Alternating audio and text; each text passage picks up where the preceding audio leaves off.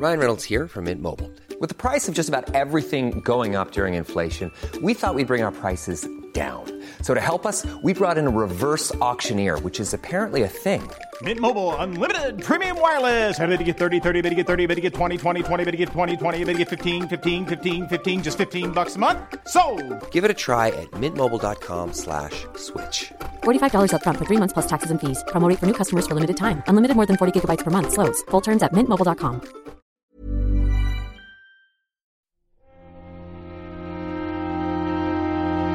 Muy buenas a todos y bienvenidos a El Nexo, una serie de pequeñas reflexiones sobre la actualidad del videojuego.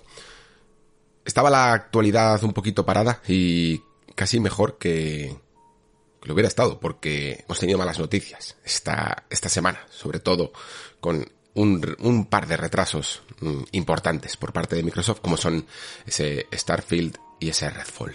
Em, hablaremos de todo esto y hablaremos también de mucha actualidad. Seguimos, ya sabéis, con esta sequía en cuanto a lanzamientos que va a ser cada vez más pronunciada. Hablaremos también de cómo se ha quedado el panorama para lo que iba a ser un, se supone, un muy buen año para el mundo del videojuego y que al final se va a quedar en un muy buen mes de un mal año o, algo parecido, ¿no? Porque quitando febrero-marzo eh, la cosa se está está perdiendo mucho, mucho fuelle. Pero poco a poco van saliendo temas, aunque algunas veces nos tengamos que apoyar un poquito en rumores, eh, para subir un poquito la esperanza, ¿no? De aquello que se supone que va a venir esta generación. Y luego también otros que no son tan, bueno, interesantes lo son, evidentemente, pero no son tan positivos como me gustaría, pero que creo que siempre conviene hablar, como lo que ocurrió la semana pasada con el tema de Xbox y el no poder jugar eh, offline algunos de los juegos, eh, aunque lo fueran, ¿no? Y, o lo que ha ocurrido esta misma con los juegos del servicio de PlayStation Plus, los juegos clásicos del servicio de PlayStation Plus que se han anunciado y que es una lista bastante cuestionable. En fin, no siempre se puede celebrar los videojuegos de la misma manera. He querido añadir además un pequeño repaso de lo que ha sido prácticamente tres meses con Steam Deck, eh, que creo que es una medio consola, medio PC muy interesante y además como pieza de tecnológica creo que merece la pena que tenga un repaso más allá de las primeras impresiones, ¿no? Y que espero que, que os resulte interesante para aquellos que sé que cada vez son más las personas que a través del boca a boca van interesándose por la máquina de Valve. Y esto es un poco lo que vamos a, lo que va a conformar el programa de, de hoy en el Nexo. Esperamos que ya a las puertas de junio y a las puertas de los eventos eh, que antes conformaban el E3, tengamos un mes un poquito más agitado en la actualidad del videojuego. Mientras tanto, sabéis que en el Patreon de El Nexo también podéis eh, consultar lo que no es tan actualidad en el que me puedo meter en temas más atemporales, ¿no? Y ya sabéis que hemos seguido con esa em, serie de narrativa, esta vez con la narrativa no lineal, que me parece una de las cosas que más se está explorando a, eh, a nivel creativo en, nuestro sector y que tiene muchos flecos interesantes y que no todos todavía yo creo que están explorados y estoy preparando, creo que ya lo puedo anticipar, un, también una pequeña reflexión sobre la, algo así como la hegemonía de la acción, ¿vale? Eh, ¿Por qué los videojuegos mm, prácticamente la- las mecánicas de combate, de sistemas de lucha o de acción eh, muy responsivas han sido las dominantes, ¿no? Eh, y las predominantes en la industria del videojuego desde prácticamente sus inicios y, e incluso en algunos momentos en los que el ju- videojuego tenía un ritmo un poquito más pausado, que evidentemente tampoco es que haya muerto o que haya desaparecido, pero mm, siempre ha estado un poquito más en la sombra de estas mecánicas más rápidas y más centradas en combatir. ¿Por qué sucede esto? ¿O por qué creo que sucede esto? Y también un poco incluso especular qué perdemos, ¿no? En nuestra industria cuando mucha de ella está a lo mejor derivada, eh, no tanto centrada, no me quiero centrar tanto en el tema de la violencia, sino en el tema de eso, ¿no? De las mecánicas centradas en luchar de cualquier manera con, con un enemigo. Pues eso, espero que os parezca interesante los contenidos. También te estoy preparando ya las preguntas y respuestas, que voy un poquito tarde. Y además tengo muchas ganas porque he visto, he estado leyendo las preguntas y son muy interesantes. Y nada más. Ahora sí, comenzamos.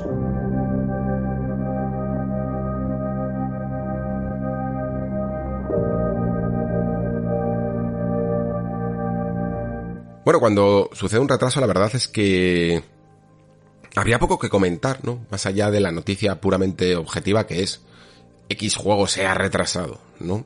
Lo que pasa es que sí que se puede analizar, yo creo, un poco el panorama de cómo queda eh, tanto el calendario como las propias compañías cuando retrasan un producto. Y esto ya es un poquito más complicado de, de analizar, ¿no?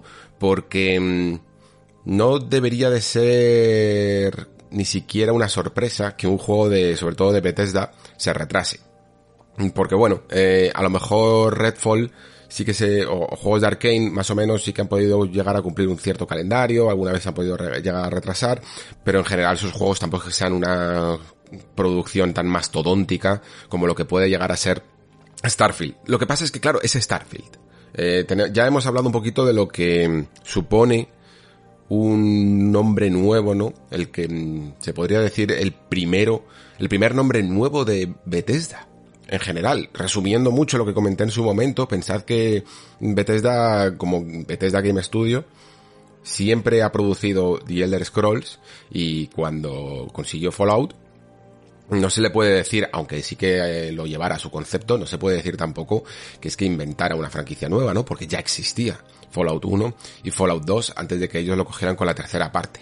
Así que Starfield tiene mucha presión, pero claro, evidentemente tiene una mucha presión por ser concepto nuevo para ellos, lo cual nos hace especular sobre si eso de concepto nuevo hace que tengamos mm, diferencias claras y evidentes con el sistema de juego de Bethesda, o si sencillamente va a ser una especie de skin, entendedme, no, no, es que desprestigiando ni nada, simplemente que cojan absolutamente toda la estructura que se suele hacer en un Fallout o en un Elder Scrolls y la lleven al espacio.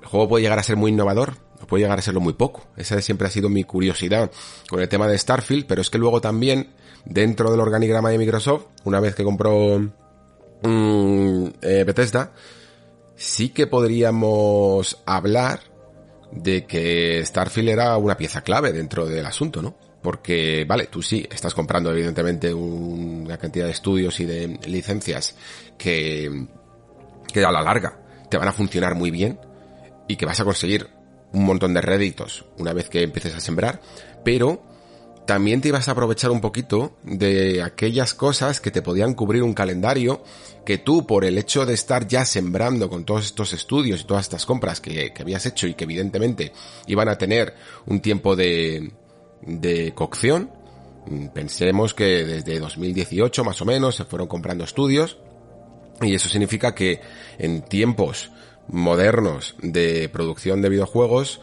mm, entre que formas el estudio y creas eh, los desarrollos, unos 4 o 5 años no te lo quita nadie y por lo tanto se preveía que a partir de 2000, de este mismo 2022 o sobre todo de 2023 sería cuando empezáramos a ver un poco la, los, eh, vamos, los resultados de eso mismo que habías sembrado, ¿no?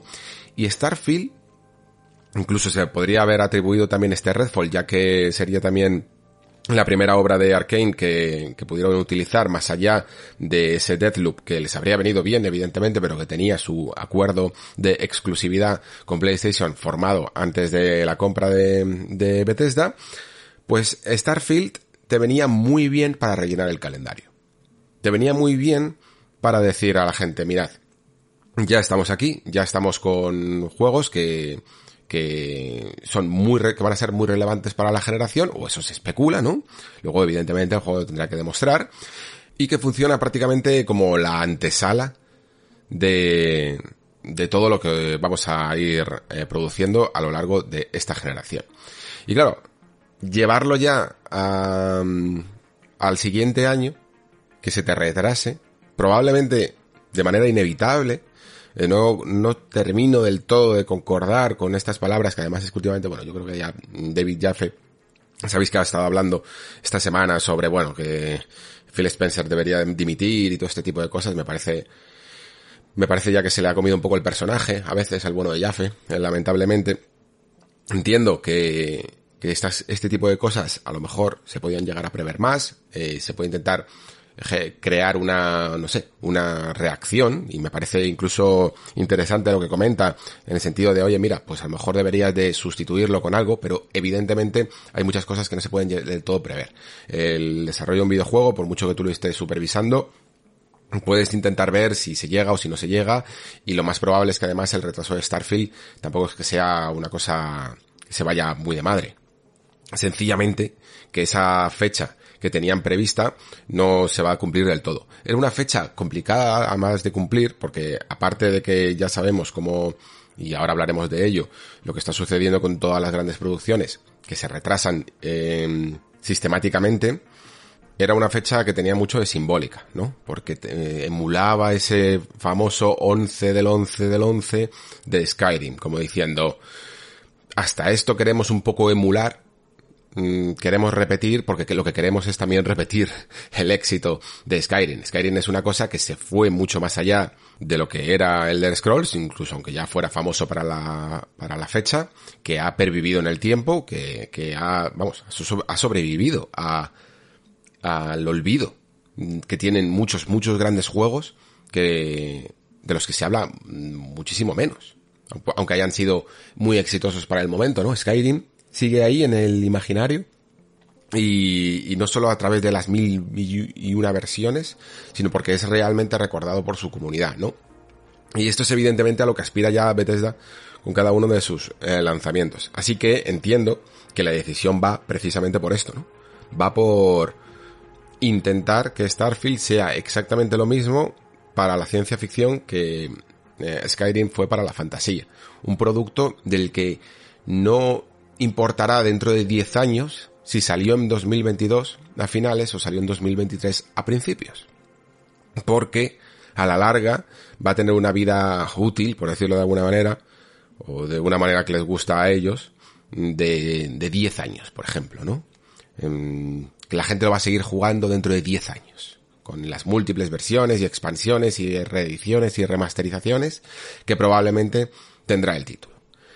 Entonces, vale, a partir de ahí se entiende que lo que quieres es no salir demasiado deprisa si el producto, y sobre todo teniendo un juego, siendo un juego de Bethesda, puede tener eh, el peligro de, de desmoronarse en un como un castillo de naipes eh, por la cantidad de bugs que pueden acarrear este tipo de juegos, ¿no? Y, es mejor no correr ese peligro de, de tener un mal lanzamiento que eclipse un juego que tiene tal proyección. Hasta ahí estamos de acuerdo todos. Pero el problema es que viene quizá en el peor momento. Eh, tanto para... Mm, bueno, quizá también tanto para Microsoft, como he dicho, ¿no? Por, porque les deja el panorama vacío para este año. Se supone que ya por fin eh, íbamos entendiendo que, que la espera iba a ser larga, pero ya llegaba este año. Supone también un mazazo para lo que ha sido la expectativa de 2022 en general y supone también una confirmación de la regla de que los retrasos son la norma de vamos, ya lo fue, ya lo empezaron a ser la anterior generación y ya lo son directamente en cualquier producción mm, del momento. Así que vamos por partes. O sea, lo primero ya lo he comentado. Eh, creo que Microsoft sí que ahora mismo debería de conseguir, o sea, si básicamente volver a tirar de, talonario, o sea, no puede a lo mejor comprar, eh, hacer mega exclusiva, como dice Jaffe, un, yo que sé, un Assassin's Creed y quedárselo solo para ellos. Tampoco creo que sea del todo esa metodología de la Microsoft moderna, como hicieron en su momento hace ya tiempo con Rise of the Tomb Raider, pero sí eh, de, alguna manera suplirlo con una especie de día uno de Game Pass de algo que en su momento no tenían pensado, ¿no? Pues igual que, que algunas veces sale algún juego de lanzamiento de third party, aparte de los juegos independientes, que, que suele tener un poquito más de, de producción detrás, que sea difícil de llevártelo, yo que sé, pues por ejemplo cuando, cuando salió el Back for Blood o alguna cosa así, eh, seguro que hay algún ejemplo mejor, como algunos de los que tienen ya previstos, como es Stalker 2, eh, pero algo que no tuvieran en su momento pensado y que de repente digan, vale, eh, como no tenemos Starfield para final de año y tampoco tenemos Redfall, al final, ¿qué tenemos? No sabemos, no tenemos a lo mejor nada. muy, muy pensado, pues lo vamos a cumplir con, lo vamos a cubrir con algo que sale a finales de año y que vamos a ofrecer día uno, ¿no? Cubrimos los costes con una compra de, de Game Pass. Pues sería a lo mejor la manera, evidentemente. Lo que pasa es que eh, mirad un poco el calendario. Es que, es que lo que iba a ser una sequía para, ¿qué? Eh, unos meses, a lo mejor, hasta que, yo que sé, se agitara un poco la cosa con, con algunas sorpresas que pudieran llegar para, mm, para, para el E3 o para el pseudo E3, ¿no? Y establecieran un poquito más algunas fechas, pero es que realmente no, no hay mucho. Es que se ha, retrasado un montón de cosas que esperábamos y no sé exactamente qué podrían conseguir. A lo mejor ese Batman Gotham Knights, que lo, que lo pongan directamente día uno para, para Game Pass. Porque es que ahora mismo, mirando el calendario, sin duda la que va, la que más va fuerte para, para la segunda mitad es Nintendo, ¿no? Que también, a base de, de cosechar algunas sequías en, en, en, años anteriores, ¿no? Pues de repente se ha encontrado con tener un Xenoblade eh, mejor, o sea, más preparado incluso, que lo puede llegar a adelantar en lanzamiento para poder oxigenar eh, los meses hasta Splatoon 3 y hasta Bayonetta y, y, todo lo que todo lo que va sacando, ¿no? O sea, de repente se conforman como la compañía que mejor ha llegado a, a 2022. Y ya en el propio análisis del año de 2022 pues es que no, no os puedo comentar nada que, que no sepáis ya. Eh, esto se supone que iba a ser lo que decía muchas veces, ¿no? El equivalente de 2015, el equivalente de, de ese primer año de la anterior generación que deja de ser sencillamente una especie de puente al anterior con versiones un poquito mejoradas y tal, y ya se empieza a ver mucha producción nueva y algunos de los grandes clásicos que luego te dejan, ¿no? Pues como yo que sé, eh, The Witcher 3, Bloodborne, Batman Arkham Knight, cosas así, ¿no? Que ya empiezan a ser verdaderamente potentes. Y bueno, en parte lo, lo, lo ha sido el, el, preámbulo. Y, menudo preámbulo, ¿no? Eh, ha sido muy bueno porque hemos tenido ese Elden Ring, evidentemente, eh, Gran Turismo, mmm, Horizon Forbidden West, e incluso, indies bastante buenos como Sifu y, y Tunic, ¿no? Pero todavía esperábamos más. Esperábamos ese Breath of the Wild 2, que todavía haría incluso más épico el año de, Nintendo. Y luego también contábamos con Starfield. Y bueno, Redfall tampoco es que a lo mejor fuera lo más esperado, pero eh, vamos a ver un poquito cómo era eso de la nueva Arkane, ¿no? Y en general se iban a establecer ciertas fechas mmm, a marcar muy muy en rojo en el calendario y que realmente iban a mantener muy vivo la ilusión por, oye, mira, me he comprado una nueva máquina de nueva generación y por fin empiezo a ver, aparte de, ah, bueno, sí, seguro que todos ya hemos jugado cosas que nos han gustado mucho, pero por fin íbamos a ver una, un buen ritmo de lanzamientos, ¿no? Y que no, y que se esperaría que ya a partir de 2023 sería constante. Pero esto no ha sucedido así. Y ahora además la pelota eh, pasa otra vez a Sony, ¿no? Y está en el tejado de God of War. Porque mm, es el único que queda sin fecha y en teoría todavía incluso por parte de sus desarrolladores asegurando que sale en 2022. Creo que el hecho de que, a ver, eh, siempre hemos visto algún ejemplo que se sale un poco de la norma en el que, de hecho, de Bethesda, por ejemplo, en el que mm, un juego que se anuncia a, a mediados de año puede llegar a salir a finales, ¿no? Y Fallout 4 creo que es el mejor ejemplo de todos, en el que, por la manera que tiene de trabajar, o que tenía de trabajar Bethesda, de no anunciar tantas fechas y cosas así, eh, cuando hay demasiado hype y demasiadas expectativas, hicieron esta cosa de, de anunciar el juego y sacarlo los cuatro meses, que a mí, oye, me parece hasta perfecto, ¿eh? Me parecía buena, buena manera de evitarte exactamente lo que ha ocurrido con Starfield. Mm, anunciarlo a lo mejor demasiado pronto, en la fecha, y luego no poder cumplirla y, y decepcionar a la gente. Entiendo que con Xbox a lo mejor estas cosas ya son tan más difíciles de gestionar, pero, pero bueno, en teoría tenían libertad para hacerlo un poco como quisieran, incluso también el marketing, porque es que ni siquiera es que se haya integrado el marketing de Bethesda eh, con Xbox, sino que aunque trabajen juntos, pero no es que se haya despedido a nadie, ¿no? Siguen teniendo un equipo eh, que con, Pete Hines que era muy potente, ¿no? A, a, nivel de cómo hacían las cosas en Bethesda. Pero, volviendo a lo de God of War, sería el único que podría ahora mismo salvar el año, salvo alguna sorpresa que se pueda anunciar en los próximos meses. Y estamos todos temblando un poquito para saber si realmente eh, lo vamos a jugar este año. Y la, porque mmm, sí que es verdad que en el caso de Sony, la manera que tienen ellos de, mmm, bueno, de no revelar fechas, tiene más que ver precisamente con anticiparse a no tener que dar una fecha y luego tener que eh, modificarla, ¿no? Y, y, con el evidente, la evidente decepción por parte de la gente que ya se ha creado una expectativa.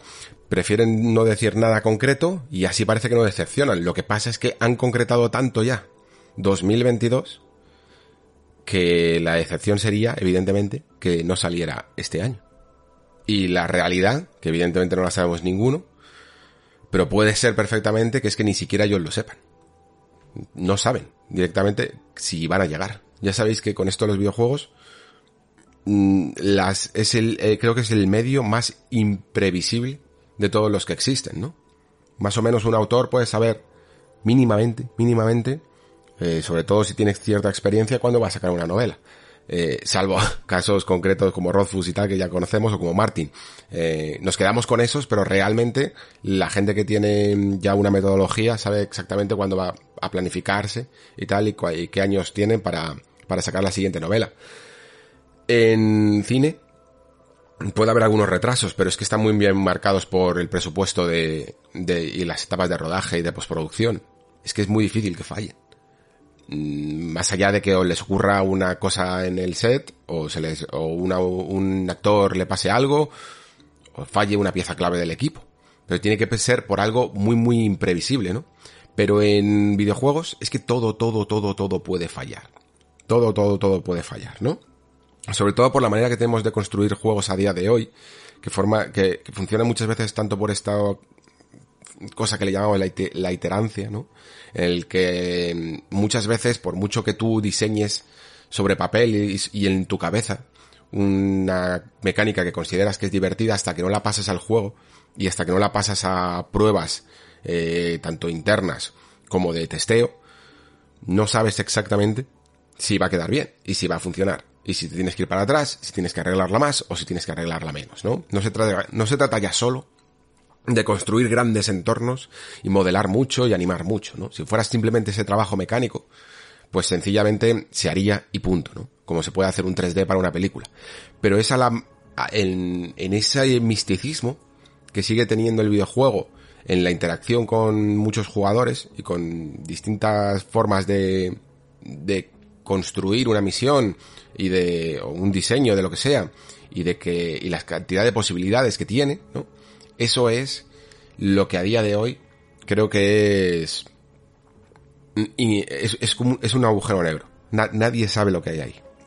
Nadie sabe cómo, cómo solucionarlo fácilmente. Y hasta que no se prueba mil veces y no te das cuenta de que funciona, pues no puedes seguir hacia adelante. Pero sí que es cierto que mm, esto, esto que acabo de decir tendría que ser algo propio de toda la vida del señor de los videojuegos, ¿no? Y aunque sí que es verdad que siempre ha habido retrasos, pero nunca creo que se hayan acumulado tantos, tantos, tantos, tantos como lo que está pasando esta, esta generación. Y en general, marketing siempre ha habido, ¿vale? O sea, la gente de marketing siempre ha sido la que ha puesto fechas, la que ha querido anticipar las cosas, la que tiene sus previsiones y la que les gusta mm, ver toda la industria como una hoja de Excel, ¿vale? Eh, y luego, y luego ya llegan los imprevistos. Eso siempre ha, ha, sucedido. Pero que lleguen tantos, tantos, tantos imprevistos en, en la actualidad, para mí solo obedece a eso, a la complejidad que, que tienen los videojuegos a día de hoy. Y luego también a la necesidad de que siempre, siempre, siempre salga bien la cosa.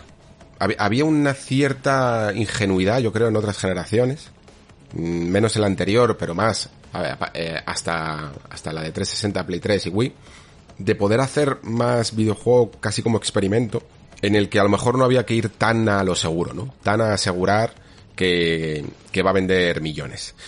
Y este año ya lo estamos viendo, ¿no? Mm, lo comentábamos en el programa pasado, la venta de franquicias como Tomb Raider, como Deus Ex, franquicias potentes y franquicias vendidas al que sea a precio de saldo, porque a lo mejor sus fórmulas ya no son tan tan exitosas, ¿no? ¿Por qué? Porque sencillamente el tipo de videojuegos del que hablamos aquí en este programa, más centrados en, en single player y a menudo con mucha narrativa, es cada vez más caro. Es tan, tan increíblemente caro que no puede haber probabilidad de fallo, ¿no? Entonces, eh, se tiene que medir tanto, tanto, tanto la cosa que mm, produce una cantidad de retrasos y sobre todo una cantidad de maquinaria que hay que mover para poder seguir el ritmo tecnológico que marca la industria, que debe de ser súper, súper inabarcable, ¿no? Creo que en el fondo estamos siempre contando la misma historia. O sea, el hecho de que los juegos se retrasen tiene que ver con el hecho de que las compañías se vendan, se estén vendiendo, o las franquicias se estén vendiendo. ¿Por qué? Porque hay algunas compañías que sencillamente rechazan, prefieren abandonar lo complicado que es sacar un juego adelante, cerrar un juego, terminarlo y que, y que salga bien. Es algo tan difícil que es casi mejor eh, bajar el ritmo, ¿no? Dejar de echar carbón y, y vender algunos de tus estudios, vender algunas de tus franquicias o venderte a ti mismo incluso y dedicarte a hacer, como decía el programa pasado, ¿no? Cosas más sencillas. Cosas que lo puedan petar, pero que no, que no tengan una apuesta tan elevada. Y eso es un poco el, el examen que, que saco de la situación actual en la que nos encontramos en el videojuego. Y por eso sí que preveo que por mucho que incluso ya no se trata de una filosofía del, del triple A o del single player está muerto o algo así. Es sencillamente que estamos en un nivel tan, tan complejo que por, de, por matemáticas habrá menos y será más largo y más difícil de hacer. Esto creo que es así. Y es un poco la lectura que saco de, de lo que ha ocurrido también con Starfield. Eh, y de lo que ha ocurrido con, con, los, con la cantidad de retrasos que ha habido este año y que en general va a haber. O sea, yo llego ya a pensar que muchos de los juegos anunciados, sobre todo por parte de Microsoft, que de momento ha sido la que más ha sacado ciertos logos y tal, muy, que, que evidentemente tenía que hacerlo, ¿no? Porque tenía que, tenía que sacar un músculo imaginario, ¿no? Que una inversión de, futuro, de, prometerte que estaban cambiando y, lo han hecho.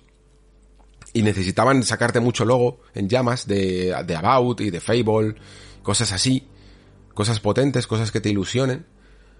Pero al ritmo que vamos, mm, no me extrañaría nada que, que se acabara la generación eh, y algunos de estos todavía no hubieran, no, no salgan, ¿vale? O también incluso que suceda lo que realmente decía Phil Spencer hace unos años. Que, mm, que realmente hayamos llegado al fin de, de los ciclos generacionales, ¿no? Y que a partir de ahora realmente comprarse una nueva máquina será sencillamente comprarse algo un poquito más potente, como el que te como el que se compra un PC un poquito más potente, pero mantiene su tienda de Steam. Pues esto exactamente igual. De hecho ya lo sabemos que las arquitecturas se están preparando, se han preparado para que esto sea así y para que el día de mañana no tengan que estar mmm, creando compatibilidades con juegos clásicos y que en el fondo cada X años realmente ya no, es que tengamos una siguiente Xbox o algo así, sino que ya simplemente sean siempre modelos Pro, uno de otro, ¿vale? O modelos X, ¿vale? Si tienes la Series X, da igual que la llamen Series X2, 3, 4, siempre será como un modelo Pro que mejora un poquito, un poquito lo anterior, un poquito lo anterior, y que ya no realmente no se cierren tanto esos ciclos generacionales. Eso es también lo que, lo que he llegado a pensar. En fin, eh, y ya no sigo por aquí porque ya es mucho, mucho especular eh, demasiado pronto, ¿vale? Pero mm, que es una pena. Siento empezar así un poco con, con malas noticias y con eh, cierto pesimismo, porque, joder, realmente tenía ganas de jugar a Starfield, a Starfield. Y luego, sobre todo, también porque lo noto a la hora de, comunicar. Eh, estos programas, últimamente me estoy centrando mucho en, actualidad, pero yo no recuerdo desde que empecé el Nexo e incluso desde antes, que hubiera ciertos, tantos bajones. O sea, sí que había uh, algunos meses que ha sido complicado, pero generalmente, aunque no hubiera la gran superproducción de turno, siempre había algo por ahí que era interesante, llamativo, que, de lo que se podía sacar algo. Pero es que, es que, eh, veo que, que, todo lo que queda de 2022, quitando ese God of War y, y los juegos de Nintendo, que encima me van a coincidir algunos con verano, veo muy complicado el calendario, chicos. Así que veremos un poco cómo lo, cómo lo solucionamos. Me va a tener que amoldar a ello. Vale, seguimos ahora con una pequeña actualización de los juegos de, del Plus y del nuevo sistema de, de que, ha creado Sony con, con su plataforma, con PlayStation Plus, ya sabéis, lo han dividido en tres modelo básico, modelo extra, creo que se llama, y un modelo premium. Y dentro de este modelo premium, sobre todo, es un poco la que más teníamos ciertas dudas sobre ellos porque iban a añadir un catálogo clásico eh, que en teoría iba a rescatar la, bueno, el legado de PlayStation o debería de rescatar el legado de PlayStation porque si lo que vas a hacer es ofrecer en un servicio de suscripción juegos clásicos, en teoría, eh, la propia palabra incluso de clásicos debería de marcarte que, que como mínimo deberías de empezar con lo que más hizo clásica a tu plataforma, ¿no? Y sin embargo, si vemos la lista de juegos que se ha publicado, mmm, no voy a decir que es que no sean clásicos, pero sí que no son los más representativos de muchas de sus plataformas. La lista en general no es muy buena. Eh, es de hecho, o sea, es que creo que si cualquier persona hubiera intentado especular sobre qué juegos podían conformar el catálogo de lanzamiento, sobre todo de PlayStation 1, bueno, de PlayStation 2 hay también poquísimo y, y de PlayStation 3 casi menos, sobre todo, sobre todo quitando en la parte del streaming. Creo que nadie hubiera sacado esta lista ni de coña, ni, ni, ni mínimamente parecida. Sin embargo, creo que la única manera de entender esta lista es eh, no dándose cuenta de que Sony no ha cogido, no ha hecho una especie de selección de su catálogo y se ha puesto a trabajar en ellos para este servicio, sino que ha cogido directamente aquello que mínimamente ya estaba medio disponible y arreglado a través de, sobre todo para PlayStation 4, ¿no? Había muchos juegos en PlayStation 4 que tuvieron, muchos juegos de clásicos que tuvieron en una especie de edición o de reedición para PlayStation 4. Desde algunos clásicos de Play 1 hasta eh, ports para The Play 2, como este Rogue Galaxy que está disponible, ¿no? Y que alguna vez experimentaron, ¿no? Con, con algunos pequeños juegos que, que se emularon o que se portaron directamente a, a, PlayStation 4. Y luego también, evidentemente, mucha remasterización que hubo de trilogías HD y todo esto, ¿no? Y esos son precisamente los que están es decir, los que ya habían tenido trabajo avanzado son los que han cogido. Y es la única manera de entender esta selección, ¿no? Han cogido aquello que ya mínimamente el código estaba aportado y que les es fácil incluir en el catálogo. Y esto significa que, y demuestra, vamos, que, que no tenían nada preparado. Que este cambio de PlayStation Plus es algo que han tenido que virar hace relativamente poco en el tiempo, que no tenían un plan muy a largo plazo y muy premeditado y sobre todo muy preparado, y que ha llegado antes, el, digamos, el marketing que la tecnología. Eh, el marketing de fragmentar PlayStation Plus para poder eh, unificar sus dos servicios, PlayStation Now y PlayStation Plus, modernizarlos o maquillarlos un poco, eh, estando evidentemente el núcleo central del negocio en intentar venderte sobre todo ese PlayStation Plus Extra, es decir, el, Tier 2, la segunda categoría, y dejando la versión básica sencillamente para aquel que quiera jugar online, incluso aunque sigan repartiendo esos juegos de Plus, cada vez yo creo que va a tener eh, menos mm, predominancia. La, la manera de que te regalen en teoría, eh, en, entre comillas, eh, juegos va a ser la de PlayStation Plus Extra que sí que es verdad que tiene un catálogo, juegos de PlayStation 4 y de PlayStation 5, mucho más interesante. Y esa es la que más han trabajado. Pero la de Premium, lo que tiene que ver con los juegos clásicos, eh, es algo casi parcheado, por sacar tres categorías, que, que no estaba en absoluto planificado y que todas estas noticias que hemos escuchado en los últimos meses de que se iban a poner con el tema de la retrocompatibilidad y con el tema de la preservación y, que habían creado incluso un departamento, demuestran de nuevo, esa, creación reciente de estas cosas, demuestran que van a empezar el trabajo ahora. No que, que, han, que van a empezar a recoger lo que ya habían preparado hace unos años para poder, o hace unos, sí, incluso meses, eh, para este servicio. No. Van a empezar ahora. Y van a empezar ahora a experimentar con emulación, a experimentar con técnicas de emulación de las distintas máquinas y poder ofrecer eh, juegos que tendrán que testear, que tendrán que pasar por etapas de calificación eh, y, de calidad y, de que funcionan, vaya, eh, de certificación y no y no lo tenían todo ese trabajo hecho y lo tienen que hacer ahora. Entonces, claro, el goteo que vamos a tener a lo largo de los meses de listas de clásicos, pues va a ser increíble. o sea, va a ser pues un poco como, como Nintendo, como lo que ha hecho Nintendo. Eh, sacó su servicio de Nintendo Switch Online con cuatro juegos y, que incluso, mmm, digamos que ya habían tenido una cierta preparación porque ya ellos, bueno, eh, Nintendo la verdad es que fue más lista. Eh, porque Nintendo sí que experimentó con consolas mini para con NES Mini, con Super NES Mini, para luego coger exactamente ese mismo código y, y, llevarlo a su Nintendo Switch Online prácticamente, ¿no? Pero es que incluso PlayStation con su PlayStation Mini mm, no tenía este plan.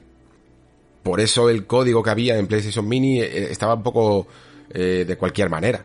No estaba adecuado a la arquitectura de PlayStation 5, por decirlo así, ¿no? No se trabajaba con ese, con esa misma, con esa misma arquitectura. Mientras que, mientras que prácticamente Nintendo sí. Eh, es un emulador muy parecido y eh, presta prácticamente las mismas eh, opciones. Y eso sí, después el catálogo sigue entrando a cuentagotas y a cuentagotas. ¿Por qué? Porque ya lo van a mantener no en, no en, en el ciclo generacional de, de Switch, que es lo que les pasaba antes, ¿no? Con la consola virtual, que cortaban y tenían que volver a empezar. No, ya lo van a mantener para ese futuro sin generaciones que se nos ha vendido, ¿no?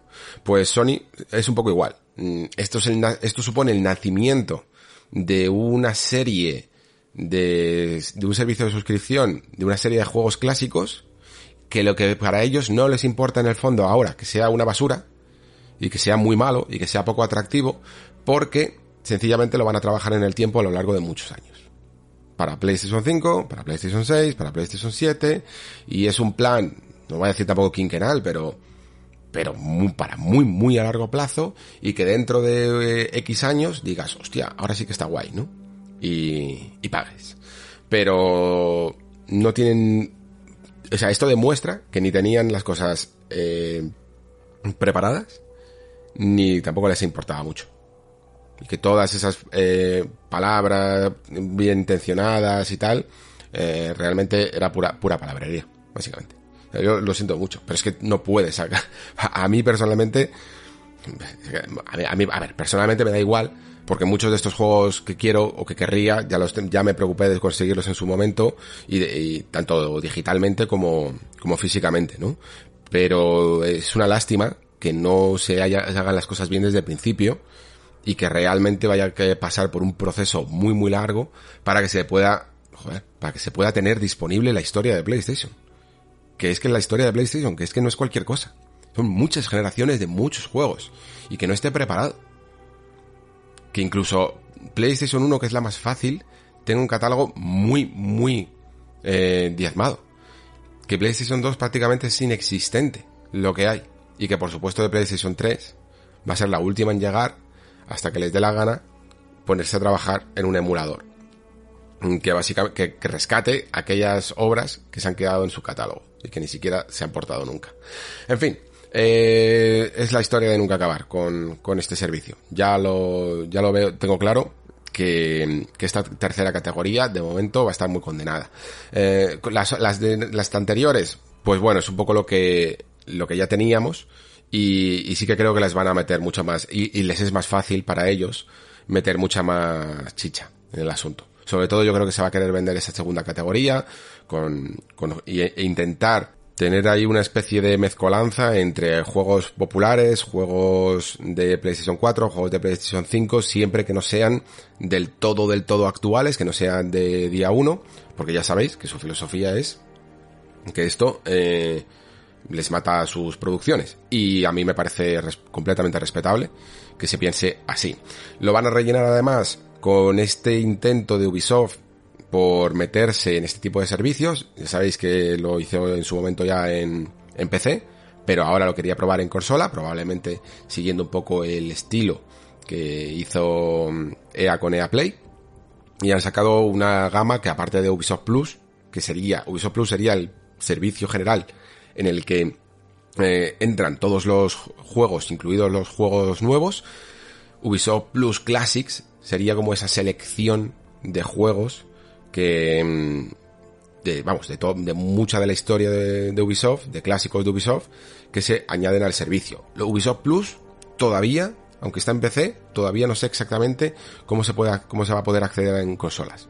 No sé si, evidentemente no va a estar dentro de ninguno de estos servicios, pero no sé cuáles van a ser los planes de Ubisoft para llevarlo eh, en el futuro a, consolas de la misma manera, ¿no? Que Apple tiene su, su servicio también premium en el que está disponible en PC, pero de momento en consola no.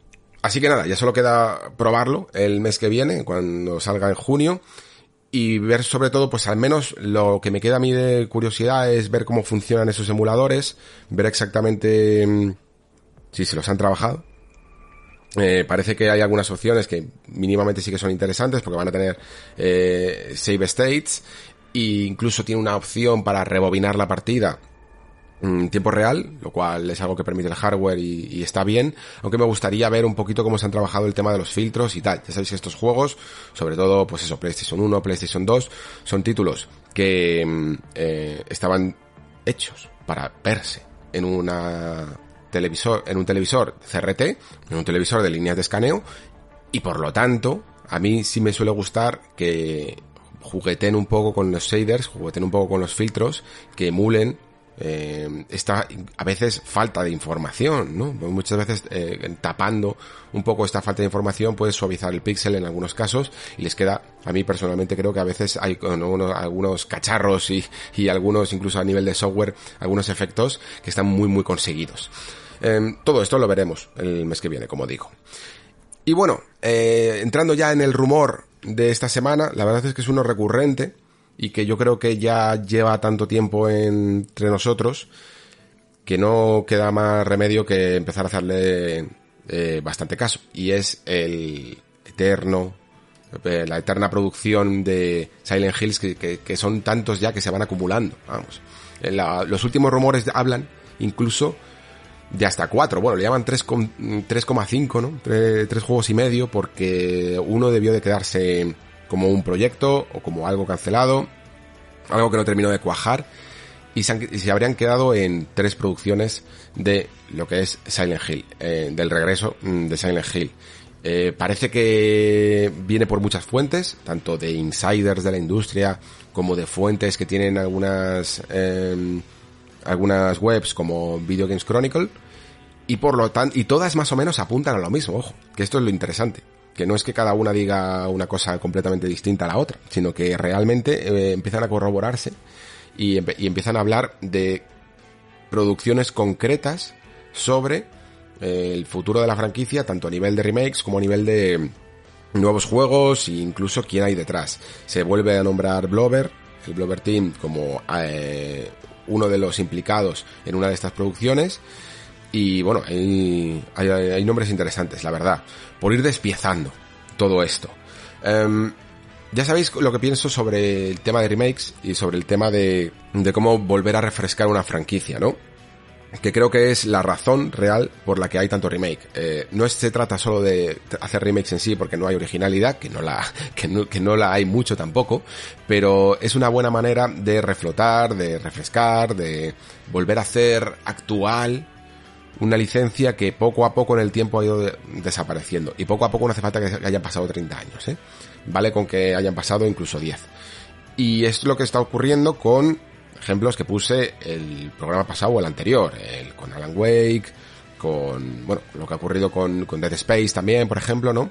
Silent Hill también sería una franquicia con la que en teoría se debería hacer esto, porque llega un momento en el que Silent Hill empieza a sonar para los nuevos jugadores como algo antiguo, ¿no? Como algo que habla de esa gente que jugó en su momento un juego de, a unos juegos de, de PlayStation 2 y que, bueno, incluso los que salieron más adelante tampoco se hablan mucho, ¿no? Con lo cual, pues es una franquicia un poquito muerta. Y en parte lo es, ¿no? Ah, aunque la llevemos en nuestros corazones y tal, pero realmente mmm, ese intento que iba a hacer Kojima de, de ese Silent Hills, ¿no? De, de, lo que iba a ser el PT, de lo que de lo que PT en el fondo era un teaser, al haberse cancelado, hizo que pasaran todavía más años, ¿no? De lo que se tenía previsto a lo mejor originalmente. Eh, creo que Konami tiene, o sea, tiene sentido lo que lo que quiere hacer con, con Silent Hill, por mucho que sea Konami y a veces parece acá que es que la compañía mmm, no sabe lo que hace. Pero ofrecer Silent Hill de esta manera me parece la, la forma correcta en el fondo. En el caso de que se cumpliera que esto es así. Primero, haces un remake y el que se habla es un remake de, Silent Hill 2. Haces un remake de, de, casi el más querido, ¿no? Por lo menos para mí es el más querido de toda la franquicia. Eh, principalmente porque con ello consigues atraer la atención de todo el mundo. El que ya jugaba Silent Hill 2, seguro que un remake le entra muy bien. Sobre todo si está bien hecho, tiene buena pinta. Y el que no ha jugado a Silent Hill, no conoce cuáles son las reglas de Silent Hill, creo que Silent Hill 2 es un exponente magnífico de cómo de qué engranajes del mm, terror y de la y del sobre todo del terror psicológico mueve Silent Hill. Lo hace Silent Hill 2, ¿no? Entonces, es la mejor carta de presentación de por qué la gente recordaba Silent Hill. Y una vez que ya tienes este remake, entonces ya te pones con a preparar las, las propuestas nuevas. Entonces, basándome en esta lógica, yo diría que si algo viene de todo esto, lo primero sería ese remake de Silent Hill X, lo que sea. A lo mejor no es ni siquiera el 2. Eh, pero vamos, para mí sería el, mejor candidato. Y una vez que salga ese remake, se, se empezarían a anunciar, o, o incluso se anunciarían a la vez, los, los siguientes juegos de la franquicia. Que en teoría hablan de un juego episódico, o quizá un juego con una producción un poquito más limitada, y luego ya un título grande dentro de la franquicia. Mm, según se comenta, sobre todo me estoy guiando más por el rumor de Video Games Chronicle, que parece que es el que más datos daba y recopilaba. El de Blover que se rumoreaba sería el remake, de hecho, ¿no? Y casi lo prefiero, porque Blover Team es, que es una compañía un poco complicada, ¿vale? Team yo creo que es una compañía que ha evolucionado bastante en el tiempo y por lo tanto, bueno, se le puede dar un voto de que evidentemente no, no solo hay que juzgarla por aquello que ya hizo en su momento y cómo lo hizo, pero sí que es verdad que en el fondo pues su, la dirección sigue siendo la misma y la dirección fue una que, que hizo una serie de juegos muy, muy basados en el concepto de PT y, y hasta el punto de prácticamente, eh, vamos, es que clavar casi plano por plano algunas de las secuencias que sucedían en ese juego, ¿no? Y yo más o menos no he jugado, justamente no he jugado a The Observer, que es el, el título que, que más fama tiene, yo, yo diría, que, que más redondo debe de ser. Pero he jugado a sus apuestas más de miedo, como pueden ser Layers of Fear 1, Layers of Fear 2 y The Medium, ninguna precisamente me parece eh, que capte exactamente la sutileza, al menos la sutileza del terror de Silent Hill. Tampoco tienen por qué hacerlo, porque son otros juegos. Pero que lo que quiero decir es que les prefiero en un, en un remake en el que toda esa sutileza ya viene puesta desde, desde el original y que ellos se encarguen de la parte técnica que, que es como, como estudio técnico es solvente tiene un buen motor, un buen motor además, creo que precisamente con The Medium se podría adecuar perfectamente a Silent Hill 2, sobre todo si se les ocurre hacer, esto ya no lo sé, eh, pero si se les ocurre hacer un remake eh, clásico, un remake puramente visual, en el que incluso se mantenga el, mismo estilo de cámaras fijas y tal, a lo de Medium, sería un remake, eh, perfectísimo. Se podría hacer perfectamente esa misma idea y yo creo que incluso a veces tienes la sensación de que The Medium parece como una especie de juego prueba para poder hacer algo con Silent Hill, ¿no? Se, hablaba en su momento. Creo que es, creo que es perfectamente posible. Pero sí que mm, yo personalmente admito que no me gustaría del todo ver a, a Blover eh, creando un, un remake, perdón, un juego completamente original de Silent Hill.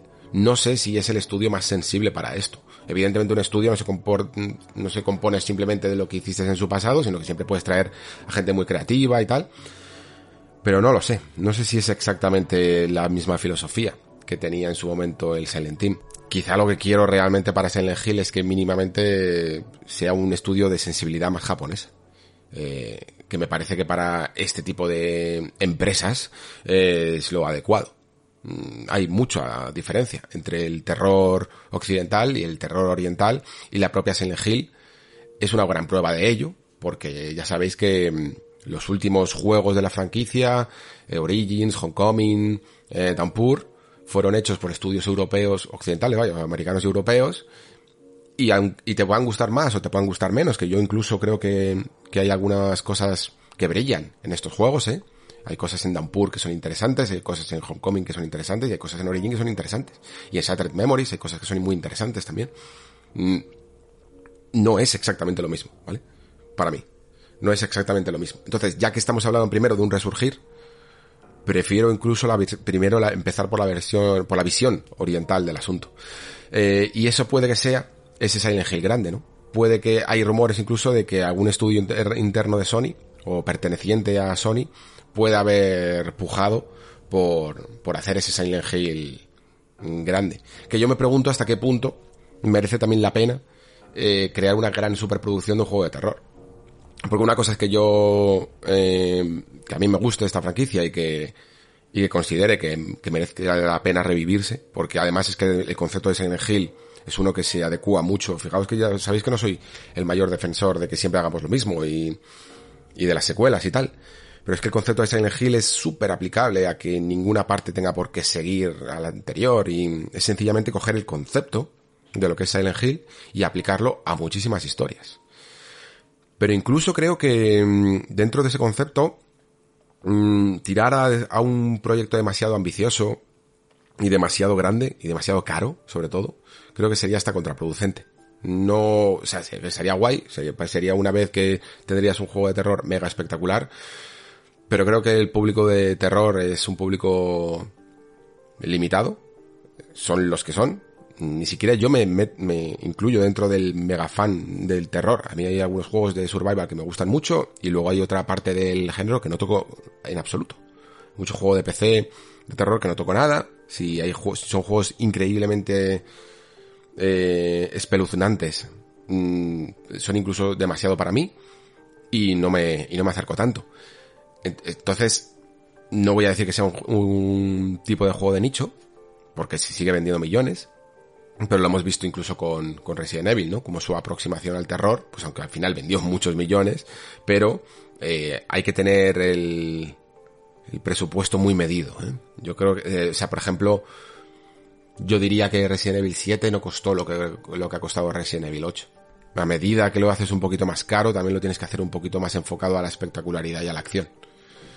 Porque es que es así. Es que es así. Eh, si lo hemos, lo llevamos hablando toda la historia del videojuego. Así que veremos exactamente eh, cómo termina todo esto. Y lo, lo, mismo, de verdad, o sea, no es por tenga nada con el género del terror. O sea, a mí, por ejemplo, el género del sigilo es uno de los géneros que más me gustan de la historia del videojuego. Y si a día de hoy saliera un nuevo Metal Gear, yo estoy seguro de que se, se hiciera el mismo proyecto, que yo creo que alguna vez se puede llegar a hacer. El mismo proyecto este que se está haciendo con Silent Hill, en teoría, según, según los rumores, de rescatarlo, de hacer su remake, de hacer después una entrega grande y tal si se hiciera esto con Metal Gear, diría exactamente lo mismo. O sea, Metal Gear ya no es lo que era en su momento, ya no tendría el mismo público que tendría en su momento. Es un juego que tiene, que tiene mucho componente de sigilo, mucho componente de formas de jugar que no son exactamente las más atractivas para el público masivo.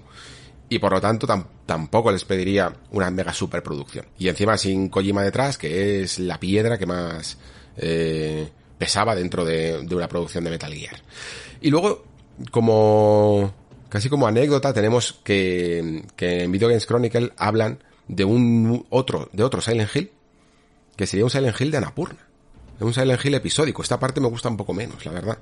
Porque quizá el concepto de episodios es algo que me llama menos la atención. Si fueran al menos episodios autoconclusivos, como comentaba antes, ¿no? El concepto de Silent Hill es tan amplio, se pueden contar muchas historias en él, pero si van a hacer algo episódico, que realmente hicieran historias de mucha gente que se enfrenta a lo que supone este pueblo, ¿no? Y a lo que significa. Eh, pero leches, eh, no quiero tampoco juzgarlo sencillamente por un nombre, pero a mí el, ver a la vez el nombre de Silent Hill y el nombre de Anapurna en una misma frase es algo que me motiva bastante. Porque Anapurna, aunque es productora y aunque no es exactamente la desarrolladora, tendría que simplemente es que hubiera, habría comprado los derechos y hubiera encargado alguno de sus estudios, pero sí que tiene una cierta sensibilidad muy interesante. Y yo casi todo lo que he jugado de Anapurna ha tenido mucha, mucha personalidad. Y precisamente lo que necesita Silent Hill es personalidad. Entonces, si le consiguen dar un, un aire mm, renovado, quizá de estos tres, evidentemente, se podría llegar a ser el Silent Hill más experimental, también lo compraría, incluso aunque sea una visión occidental, como he dicho antes, eh, contradiciéndome. ¿Por qué? Porque tendríamos el remake de Silent Hill 2, eh, el, el, gran juego de Silent Hill de esa visión oriental, y tendríamos el Silent Hill experimental con, con un estudio como, como una productora como Anapurna, ¿no? Entonces, el plan del que habla este rumor, joder, a mí me parece ilusionante no sé hasta qué punto pueda llegar a ser antes o después. Si últimamente se habla tanto, quizá todavía hay una esperanza de que en alguno de los eventos que tengamos próximamente se pueda anunciar. Pero a mí personalmente el plan me gusta. Estoy contento. dentro de este programa que va a ser un pelín pesimista además, estoy contento. Creo que hay una posibilidad bastante grande de que esto salga bien y que podamos volver a tener a Silent Hill en la industria de los videojuegos como, como, en el lugar en el que se merece, vaya, sobre todo es eso. Porque tampoco mola tener un Silent Hill moribundo, que está ahí eh, agonizando, como ha sucedido en algunas ocasiones del videojuego, pero tampoco mola que sea un algo del pasado, ¿no? Yo creo que la idea sigue siendo interesante para las nuevas generaciones y para los nuevos jugadores.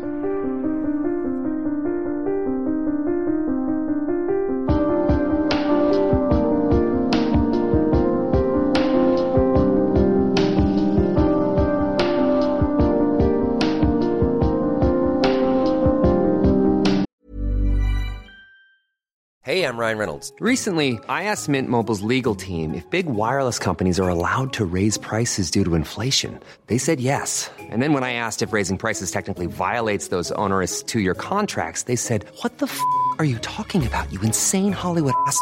So to recap, we're cutting the price of Mint Unlimited from $30 a month to just $15 a month. Give it a try at mintmobile.com slash switch. $45 up front for three months plus taxes and fees. Promoting for new customers for limited time. Unlimited more than 40 gigabytes per month. Slows. Full terms at mintmobile.com. Hi, I'm Daniel, founder of Pretty Litter. Did you know cats tend to hide symptoms of sickness and pain? I learned this the hard way after losing my cat, Gingy. So I created Pretty Litter, a health monitoring litter that helps detect early signs of illness by changing colors, saving you money and potentially your cat's life. Pretty Litter is veterinarian developed, and it's the easiest way to keep tabs on your fur baby's health right at home. Go to prettylitter.com and use code ACAST for 20% off your first order and a free cat toy. Terms and conditions apply. See site for details.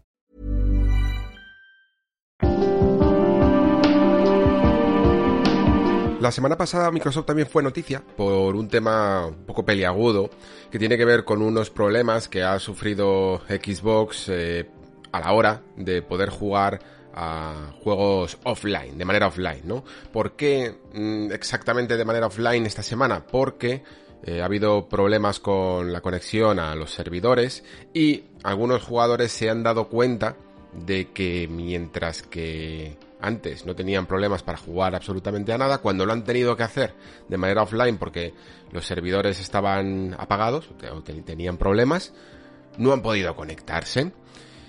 Y claro, eh, todo esto pues ha generado un, o, mejor dicho, ha traído de vuelta un debate y también un fantasma del pasado que en su momento, sobre todo además en el hecho de con Microsoft precisamente, eh, fue el causante, uno de los causantes, de que la anterior generación arrancara con tan mal pie.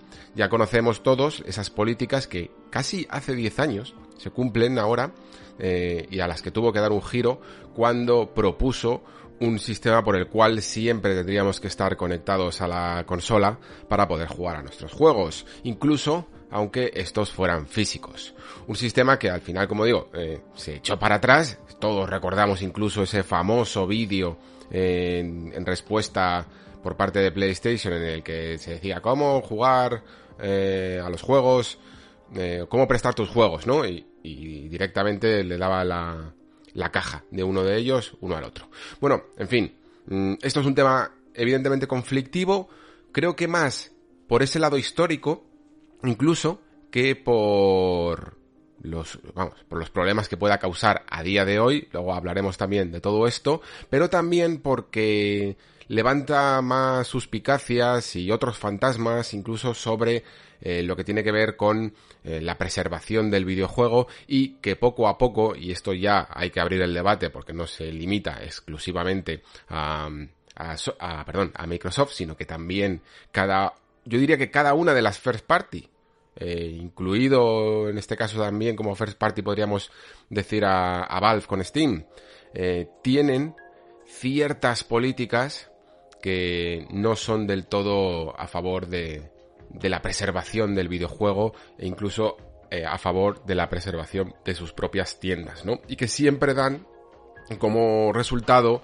que para algunos jugadores el formato digital no sea el idóneo en muchos de los casos. Es cómodo, todos sabemos cuáles son las ventajas que puede llegar a tener el formato digital, pero creo que no es perfecto y eso lo sabemos todos. Y creo que esa imperfección tendría que estar mucho más ajustada a la realidad y tener incluso algunas consecuencias sobre su precio. Hablaremos también de todo esto, pero antes quiero incluso aclarar un poco lo que ha ocurrido o lo que yo he entendido que ha ocurrido, porque la verdad es que no os creáis que es fácil eh, lo que ha pasado esta semana con, estos problemas de servidores por Xbox, porque yo de hecho iba con un poco una idea, entiendo que hasta todo aquí eh, se puede incluso permitir una cierta actitud tendenciosa yo admito que también la puedo llegar a tener en cuanto a, evidentemente, quiero defender mis intereses como alguien que le interesa la preservación del videojuego y el poder tener una sensación de eh, posesión, de propiedad sobre los juegos que tenemos y por lo tanto hay algunas políticas que no me gustan. Pero luego cuando he ido investigando un poquito la noticia, creo sinceramente que ha sido más un error que ha podido llegar a pasar en estos servidores y que han creado unos conflictos por probablemente una cierta mala programación del software que hace que se requiera incluso más eh, las licencias de los juegos requieran más eh, comprobaciones online de las que en el fondo harían falta, ¿no? Y es lo que están subsanando. Eh, para empezar a intentar entender todo esto, mmm, partimos un poco de la base. estos problemas han generado que mucha gente no pueda jugar ni siquiera offline, con, la, con cero tipo de conexión a internet en su consola, porque el juego, el que fuera, le pedía una conexión a internet para comprobar la licencia, ¿vale? O sea, el juego que tú tenías descargado y que por supuesto es un juego, digamos, eh, de estilo single player, de, que no necesita offline, no se podía jugar en absoluto. Y para comprender por qué esto es así, pues primero tenemos que entender un poco cómo funciona el sistema de licencia y de chequeo de esa licencia de Microsoft, que no es exactamente igual que el que, digamos, eh, tenemos en otras, en otras compañías. En Xbox existen dos tipos de cuentas. Una que sería la local o la que pertenece directamente a la consola, ¿vale? Eh, nuestro perfil. Y luego otra que, está en la nube. Entonces, esto sucede Esto genera una situación en la que nosotros podemos, eh, evidentemente, compartir nuestras cuentas em, o añadir nuestros perfiles en otras consolas. Y como lo sabéis, también sucede en, en otras plataformas, tenemos que seleccionar que una de ellas sea la principal y que la consola va a reconocer como la original, por decirlo así, ¿no? La que más eh, suele, sueles utilizar como jugador. Esto genera una situación en la que si tú tienes una cuenta compartida, esa cuenta compartida eh, es necesario, sí que va a ser necesario que aunque haya juegos que sean offline, tengan siempre que verificar en la nube la pertenencia original de quien ha comprado el juego, ¿vale? Y por lo tanto, si tú tienes una cuenta así, eh, compartida, una cuenta en la nube, digamos que aceptas que se vaya a verificar siempre esa licencia cada vez que juegas. En el caso de que estés en tu consola primaria, esto en teoría no debería de suceder. Lo que pasa es que aquí es donde empiezan los problemas, ¿no? Que los, los jugadores que tenían, estaban jugando en su consola principal o que ni siquiera la tenían en otras consolas, también se han encontrado con este problema de no poder eh, reproducir sus juegos offline, ¿no? Y esto es lo que está solucionando Microsoft. Al parecer creía que lo había solucionado eh, al final del fin de semana, pero a lo largo de los siguientes días mmm, eh, mucha gente ha seguido quejándose y, diciendo que no podían ejecutar sus juegos y se han dado cuenta de que el conflicto que hay a la hora de chequear la licencia era más gordo de lo que tenían pensado y por eso eh, se está retrasando el asunto. ¿Cuál es la forma que tiene Microsoft de comprobar la licencia de tu juego? Bueno, pues existen, digamos, como tres maneras. Eh, al parecer, según el juego, no sé muy bien si esto lo decide Microsoft según el juego o lo decide la compañía en cuestión que pertenezca al producto, hace una comprobación de licencia, puede hacer una comprobación de licencia eh, cuando descarga, cuando instala el juego, o puede hacer esa comprobación la primera vez que ejecuta el juego. Y a lo mejor es que hay muchos jugadores que cuando han intentado jugar un juego eh, que no habían ejecutado la primera vez, les ha podido intentar hacer esa comprobación de licencia. La tercera vía, evidentemente, sería la física, ¿no? Es el propio disco el que se utiliza como llave, ¿no? Es el que tiene eh, la clave para poder verificar que tienes esa compra, ¿no? Por eso, la gente que tenemos discos todavía y este tipo de cosas, pues tenemos que tenerlos insertados en la consola, porque es la forma de, abrir esa licencia. Eh, si no, si solo se verificara una vez, como se hace de manera digital, de manera digital es eso, simplemente se asocia con la cuenta y ya está. Pero si solo se verificara una vez las cuentas físicas, mmm, tú podrías entonces eh, dejarle el juego a cualquier persona, ¿no? Y, y, y se lo instalarían y formaría parte de su biblioteca digital y no necesitaría el disco para comprobarlo, ¿no? Eso lo tenemos todos claro. De hecho, ahora mismo creo que estaba Microsoft mmm, experimentando, patentando un sistema para de alguna manera transformar las licencias físicas a licencias digitales e incluso que de alguna forma tu catálogo físico también se pudiera llegar a incluir en tu series S, que como todos, todos sabemos mm, es, es digital y que no tiene bandeja de disco, ¿no? Estaban investigándolo. Bueno, la cuestión, que este sistema difiere un poco de lo que hacen el resto de compañías. Es un pelín más estricto, eh, digamos, de lo necesario. Y por eso se ha generado un cierto conflicto con las cuentas en la nube y con eh, la verificación de las licencias. Cuando tú te compras un juego, incluso digital, en PlayStation o en eh, Steam o en Nintendo Switch incluso, eh, no hace falta ni siquiera que hagas nada, ¿vale? O sea, si lo tienes descargado, el juego va a funcionar aunque no lo hayas ejecutado eh, ninguna vez y, y, no vas a tener ningún problema. No vas a necesitar una sola, un solo momento de conexión a internet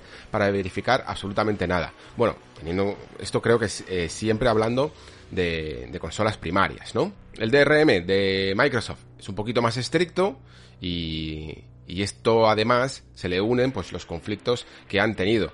Porque claro, eh, ¿cuándo nos hemos dado cuenta de esto? Cuando ha habido un, un problema de, de, servidor. Y esto nos deja, yo creo, ya dos conclusiones claras. Eh, la primera, que quizá Microsoft tiene que trabajar un poquito más en, en cuestiones de, de, su DRM.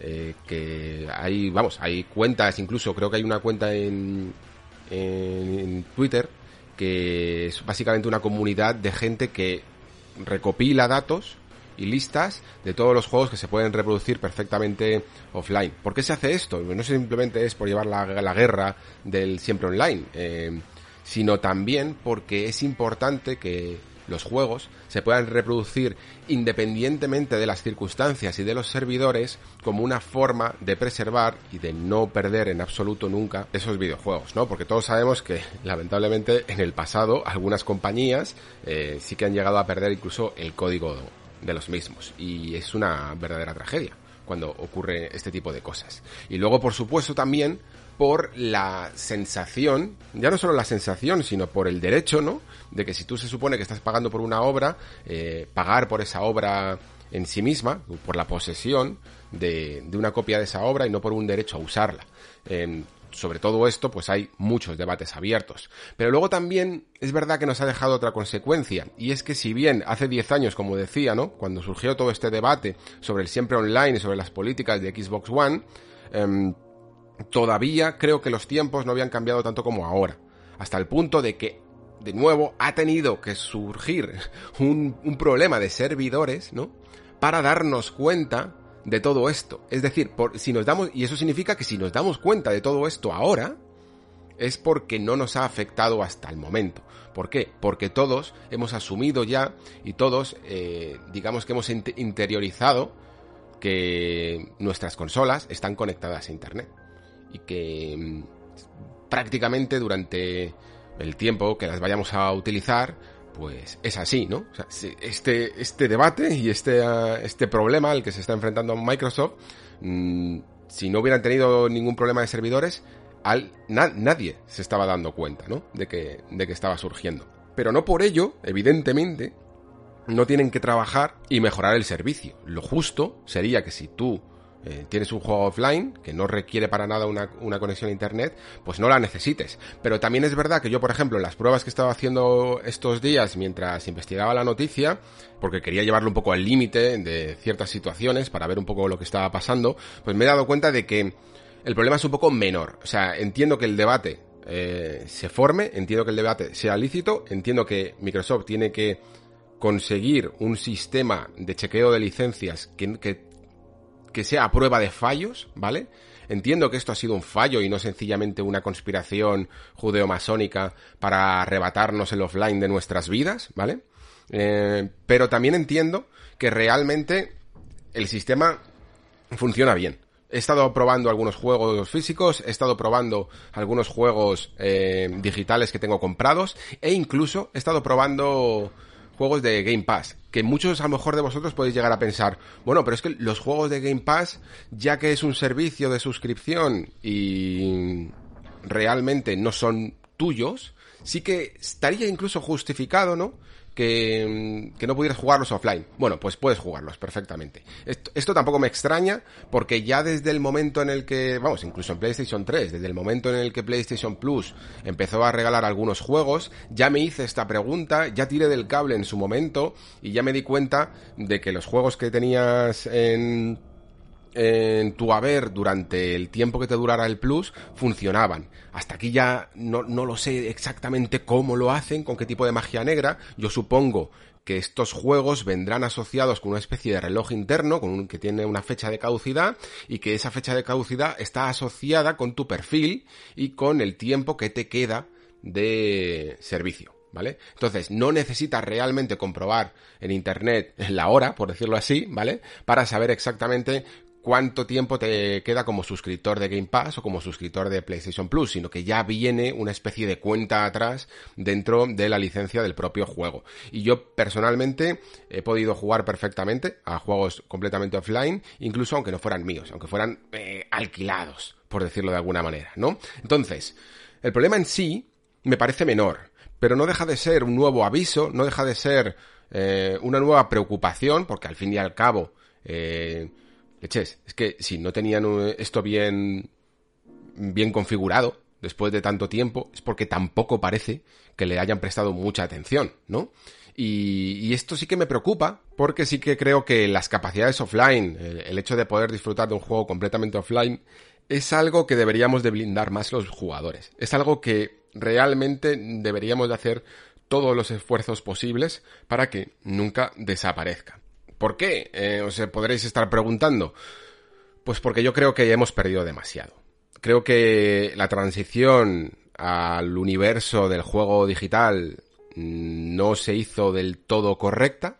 Se perdieron ciertos derechos que se ganan ahora cuando tienes un producto físico y que incluso ni siquiera se le adjudicó un valor menor por el hecho de haber perdido estos eh, estas capacidades, ¿no? Es decir, tú tienes un juego físico, tú lo compras a 60 euros y tú ese juego puedes hacer lo que quieras con él. Puedes romperlo, puedes jugarlo, puedes prestarlo, puedes venderlo o puedes hacer lo que quieras, ¿no? Y puedes preservarlo, incluso.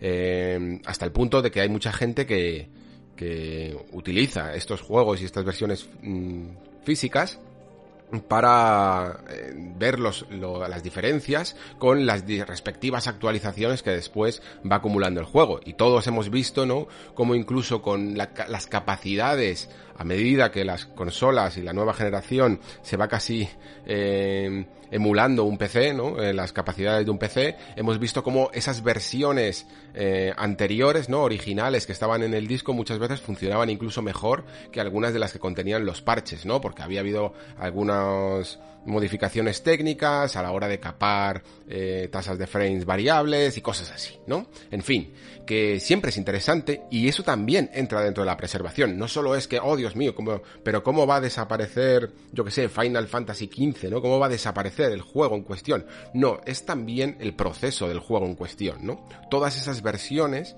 que... Eh, creo que es interesante, casi a nivel histórico, preservarlas. Y como decía también, creo que no merecen el mismo valor, porque tú ese juego que puedes vender y que puedes prestar y que puedes hacer lo que quieras con él, en la versión digital no puedes hacerlo, ¿no? Y sin embargo, poco a poco hemos mm, o no hemos tenido más remedio que aceptar el, el, prácticamente el mismo pago, casi ya, de la versión física que de la versión digital, vamos. Sea, es que prácticamente no, es el mismo pago.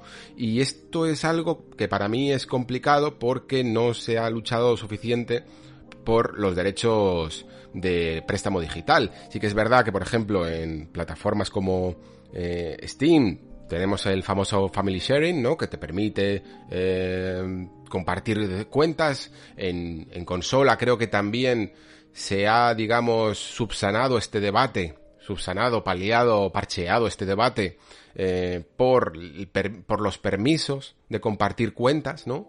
Y de que parece que no terminan de decir nada las compañías por el hecho de poder compartir algunas cuentas, pero es también peligroso, y fijaos un poco lo que está ocurriendo ahora con, con Netflix, ¿no? Que lo ha utilizado a su favor, esto del, del compartir cuentas, hasta que de repente quieran, quieren cerrar el grifo y tienen un problema tanto los, los usuarios, ¿no? Porque no van a querer eh, pagar el doble o, el cuádruple de lo que estaban pagando. Y tiene también un problema la compañía porque ahora no sabe qué políticas utilizar para subsanarlo. Y creo que lo último que leí me parece esperpéntico, que es pagar y a la vez tener anuncios. O sea, pagar menos pero, pero tener anuncios. Y es como en plan, no, o, pagas o, tienes anuncios, pero no, no puedes pagar y a la vez tener anuncios. En fin, que es demencial. Y yo por eso mismo, precisamente, no pago por por el digital el mismo valor que pago por el físico. Si me tengo que esperar a una oferta, pues me espero. Pero vamos, creo que alguna vez lo he hecho por algún tipo de ansiedad, pero, pero vamos, puede ser una o dos veces las que he pagado el precio completo por un videojuego que podía conseguir en físico. Eh, para mí, personalmente, no me compensa, porque ese juego siempre podré sacarle más valor si está en físico aunque sea, aunque no gane dinero, aunque no sea un valor económico, el hecho de poder prestárselo a lo mejor a un amigo y que él lo disfrute ya es un valor para mí. A todo esto se le suma que en los últimos años eh, las capacidades de los juegos que se podrían perfectamente jugar offline se han ido, digamos, capando hasta el punto de que hay algunos juegos que realmente puedes jugar, vas a jugar tú solo, pero están constantemente pidiéndote acceso a, Internet.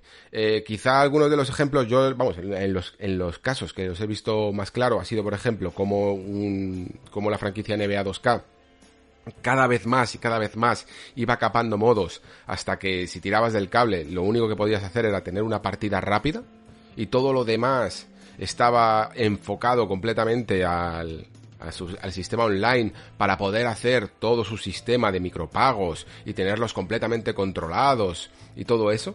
Y otro ejemplo sería el de Gran Turismo, ¿no? que también tuvo mucha polémica con Gran Turismo Sport y la, ha vuelto a tener con Gran Turismo 7, porque aunque hay mucha modalidad y ahora también hay, Gran Turismo Sport a lo mejor tenía un cierto pase, pero Gran Turismo 7, que tiene un modo carrera completamente en solitario, sin embargo, también exige eh, cierta conexión online.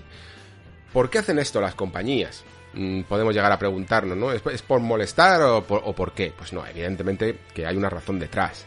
Y, a, ver, tampoco soy un, un genio del, del marketing, pero yo me puedo imaginar que es exactamente la misma por las que muchos de los productos que consumimos a día de hoy son gratis. Eh, ¿por, ¿por, qué? Porque la moneda de pago es la información, ¿no? Eh, son los datos.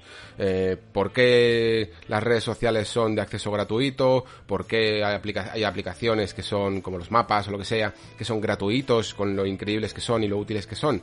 Pues porque recopilan un montón de datos sobre nuestros eh, bueno, desde nuestros movimientos, hasta cómo funcionamos, hasta qué nos gusta más y qué nos gusta menos. Y los videojuegos hacen exactamente lo mismo. Por mucho que nosotros a lo mejor solo parece que nos fijemos cada vez que queremos decir el éxito de un juego, cuánta gente se lo ha terminado con los trofeos, realmente hay mucha métrica detrás de cada acción que hacemos en un videojuego y que es mandada a las compañías para Mm, bueno, pues es lógico, ¿no? Para querer después afinar y vender más. Esto creo que para ellas ahora mismo es una condición indispensable. O sea, el, feedback real, esto puede llegar a entender el feedback en, las comunidades de Discord, de, de, juegos independientes y cosas así, en las que se le presta muchísima, muchísima atención a eh, cualquier decisión o cualquier opinión que pueda tener la comunidad o incluso eh, que, los, que algunas compañías todavía no hagan caso a la prensa y, y, a las críticas que le pueden hacer, ¿no? Y que se genere cierto debate entre la prensa y, el público y, y, se llegue a algunas grandes decisiones que pueden llegar a afectar a los, eh, a los desarrollos. Pero en general creo que sobre todo en grandes franquicias que se trata de ir puliendo mecánicas, de ir mm, puliendo ciertos sistemas y de saber qué ha funcionado y qué no en el anterior juego, lo que se hace sencillamente es mirar los fríos números. Y por mucho a lo mejor que la crítica o, los usuarios mm, se quejen de que yo que sé, de que este juego tiene misiones estúpidas, misiones secundarias estúpidas que no interesan en absoluto, si después las métricas que ellos recopilan de estos datos mm, te dicen otra cosa y te dicen que hay un montón de gente que las está jugando, pues lo que va a decir la compañía es sigamos haciéndolas. Sigamos haciéndolas, aunque digan cuatro que no les gusten, porque ya todos sabemos además cómo funciona Internet y que las opiniones negativas eh, o, cierto núcleo de la comunidad grita más que otro, ¿no? Y entonces ellos prefieren hacer caso a los fríos números. ¿Y cómo hacen caso a los fríos números? ¿Cómo tienen métricas más pulidas y más contrastadas? Teniendo eh, conexión a Internet. Si tú le niegas esa conexión a Internet, ellos no pueden recopilar mm, cómo juegas a esos juegos, qué haces y qué dejas de hacer. Yo recuerdo incluso que cuando todavía estas cosas no estaban muy pulidas, hasta había algunas Assassin's Creed, que ya sabéis que además es que son muy productos, un Assassin's Creed es muy producto de, de coger el sentimiento de su comunidad para hacer el siguiente juego exactamente como creen que lo, que quieren. Me acuerdo que Black Flag, que por cierto ya sabéis que es uno de los que más me gustan, eh, tenía un sistema de estrellitas en el que tú cuando terminabas una misión, y además es que, bueno, ellos te lo intentaban eh, justificar de alguna manera como que era una experiencia de abstergo que tú estabas viviendo y que por lo tanto tenías que calificar, ¿no? Pero, pero en el fondo era un burdo sistema para decirte que, oye, eh, dime si te ha molado esta misión, el diseño de esta misión, y en base a las que más estrellitas saquen, a las medias más altas, así haremos los siguientes juegos. Entenderemos que ha funcionado más este tipo de concepto de misión y menos este siguiente, ¿no? Bueno, pues ahora todas estas cosas digamos que suceden un poco más entre en los engranajes del propio juego y no necesitan del todo ya tanto nuestra opinión directa.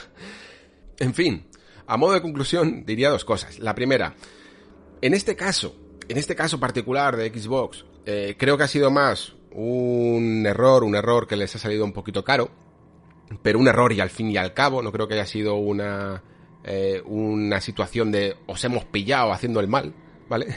Pero sí que eh, creo que ha merecido un poco incluso la pena, que hayamos pasado un mal rato no pudiendo exactamente jugar a los juegos como queríamos y cuando queríamos, para volver a abrir un poquito el debate y para volver a tener en cuenta la importancia que pueden llegar a tener estas cosas. Porque sí, es verdad, es verdad que yo que sé, que los servidores del mundo, en el fondo, aunque se caigan en un momento, realmente nos van a sobrevivir a nosotros. Es decir, nuestra colección, por mucho que nosotros la queramos preservar en nuestras casas, em, va a agotarse sin tocarla antes de lo que se van a agotar los servidores de Amazon y de Azure donde estén todas las copias del mundo de los videojuegos, ¿vale?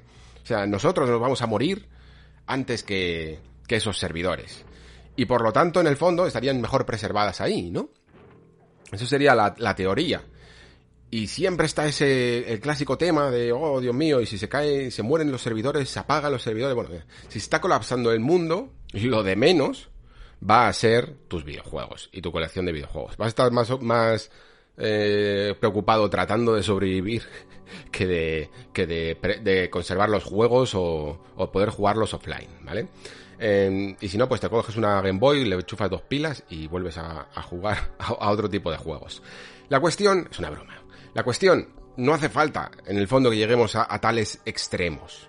Todos sabemos, porque lo hemos visto, cuáles son las consecuencias directas, no de un colapso de servidores, sino de un cierre más político de las tiendas. Y digo cierre político porque es una decisión que se toma consciente, ¿eh? Es una decisión que se toma en base a eh, un ahorro de recursos. Mm, se decide que una tienda que en su momento era su principal fuente de ingresos digital, se cierra porque ya no interesa, porque hay que priorizar otra, otra tienda que tienes en ese momento u otro modelo de negocio que tienes en ese momento, ¿no?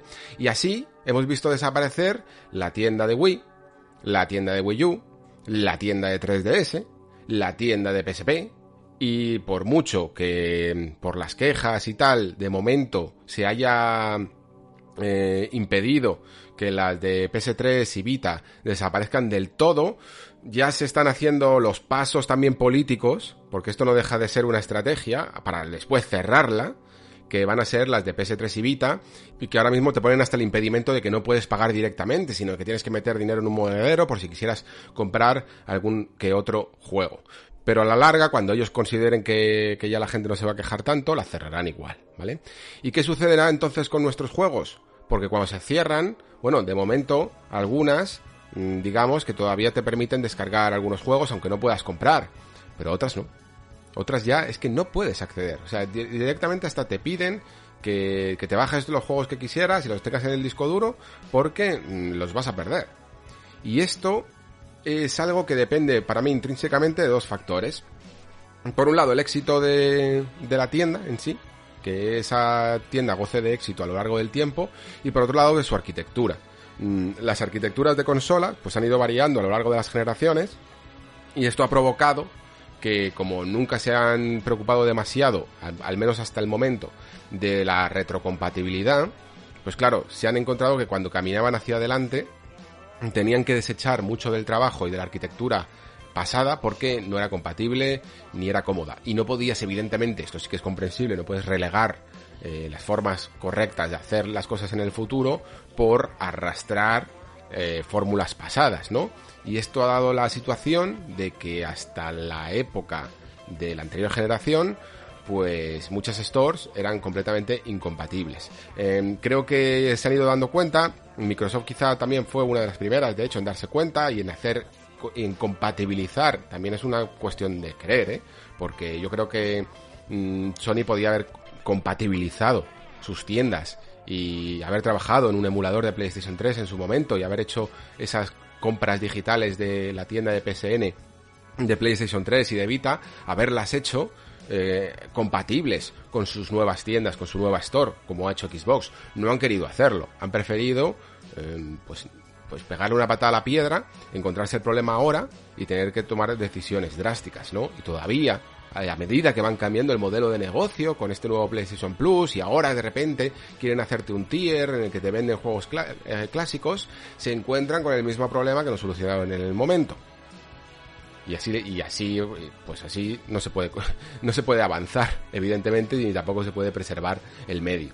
Pero eh, Nintendo también ha tenido muchos problemas con esto, han cerrado mil y una tiendas, han hecho que te compres el juego mil y una vez y también hemos pasado por el aro. El, único ejemplo, digamos, que tenemos, que ya tiene tanta, tanta antigüedad, eh, sería el de Steam, ¿no? Que es una de las tiendas, ya no solo por el, aspecto pecero, lo que le permite es que la arquitectura vaya a ser mm, bastante compatible a lo largo de las generaciones, aunque bueno, Steam no puede hacerlo todo por ellos mismos, porque eh, también dependen mucho de Windows, ¿no?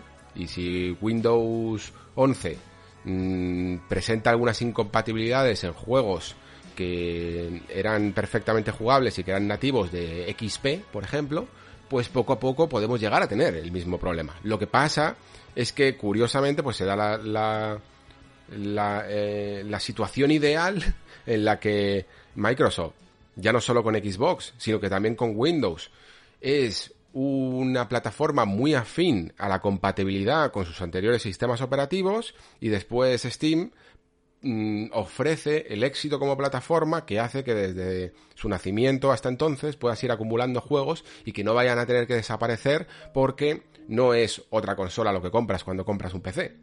Estás comprando un PC igual, y estás teniendo el mismo tu mismo perfil de toda la vida y tu mismo catálogo de toda la vida. Creo que esto es la aspiración a la que ya están entendiendo las consolas que tienen que optar, ¿no? Creo que, que Nintendo Switch, de hecho, esta semana hemos tenido algunas declaraciones en las que Nintendo se está planteando cómo afrontar, eh, ahora mismo se están planteando, fijaos qué curioso, cómo afrontar el éxito de Switch de cara a la siguiente generación. Porque claro, lo de Switch no tiene nombre. Ha, vendido una maldita barbaridad. Eh, yo creo que es la consola, esto, vamos, no lo sé. Ojalá tuviera aquí al amigo Sergio Carlos para que me confirmara el dato. Pero creo que es la consola que más rápido ha llegado a los 100 millones en su tiempo de vida que, es absolutamente una barbaridad. Normalmente las consolas los, solían conseguir este tipo de, de, métricas, pues al final de su ciclo, muy muy al final de su ciclo, o incluso cuando ya estaba la siguiente generación en el mercado. Es decir, el éxito de Switch es tan, eh, tan arrebatador que eh, la propia Nintendo sabe que muchas veces el hecho de cambiar de generación les ha perjudicado, ¿no? Cuando tenían ese éxito en Wii, eh, pasó Wii U. Y cuando tenían este éxito en DS, al principio también pasó con 3DS, lo recordáis, que la consola no arrancó muy bien. Entonces ellos mismos se están planteando cómo continuar con el éxito de Switch y que Switch 2 o lo que sea que hagan no les perjudique. Y creo que de hecho la mejor manera de que no les perjudique es hacerla completamente compatible con Nintendo Switch.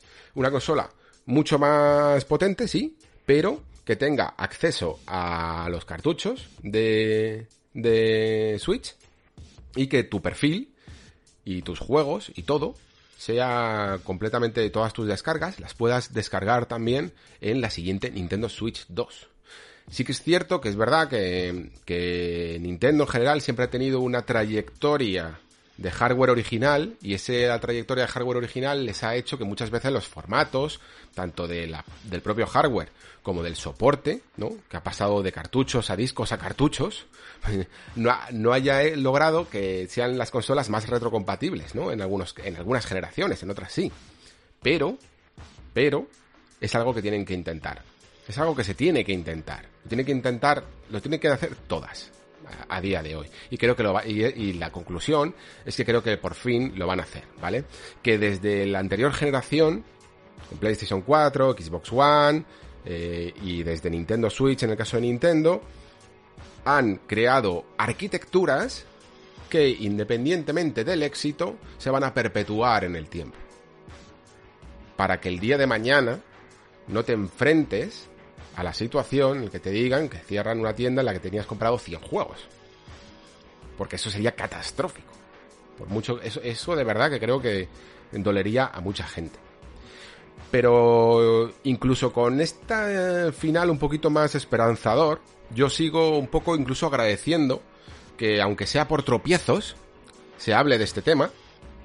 Tenemos que seguir hablando de estos temas, tenemos que seguir quejándonos y tenemos que seguir un poco exigiendo incluso nuestros derechos, yo diría. Porque si de verdad llegamos a un momento en el que los juegos mmm, dejan de... empiezan a depender un poco de... empezar a tener una cierta vida útil, como vemos en, en, algunos, en algunos títulos que de repente desaparecen de las tiendas, eh, que necesitan conectarse a Internet, que cogen nuestros datos, que se plantean incluso a través de estas conexiones a Internet eh, modelos de negocio que incluyen meter anuncios dentro de los juegos y, y que incluso, eh, como decía antes, no permiten que los podamos vender a través de nuestras tiendas digitales, entonces creo que el valor, el precio de estos juegos también tendría que ser distinto, ¿no? y que no deberíamos de pagar lo mismo por un sistema que por otro.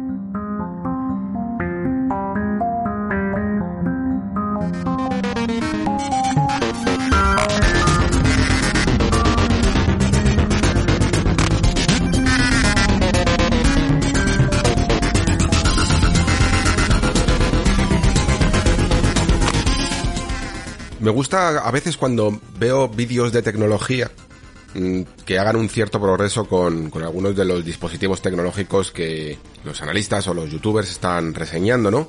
Porque muchas veces te, te das cuenta eh, con el paso del tiempo de las diferencias que puede llegar a haber desde la primera impresión a, a la que hay más adelante, ¿no? He visto últimamente además que, que ando siempre un poco casi, bueno, ya, diría hasta desesperado por encontrar exactamente el Mac que quiero sustituir eh, al que ya tengo y muchas veces les ves, pues yo que sé, que sale por ejemplo este Mac Studio y están emocionadísimos el, el día uno cuando hacen la review y luego hacen una tres meses después y casi que ponen en el titular que lo van a devolver, ¿vale?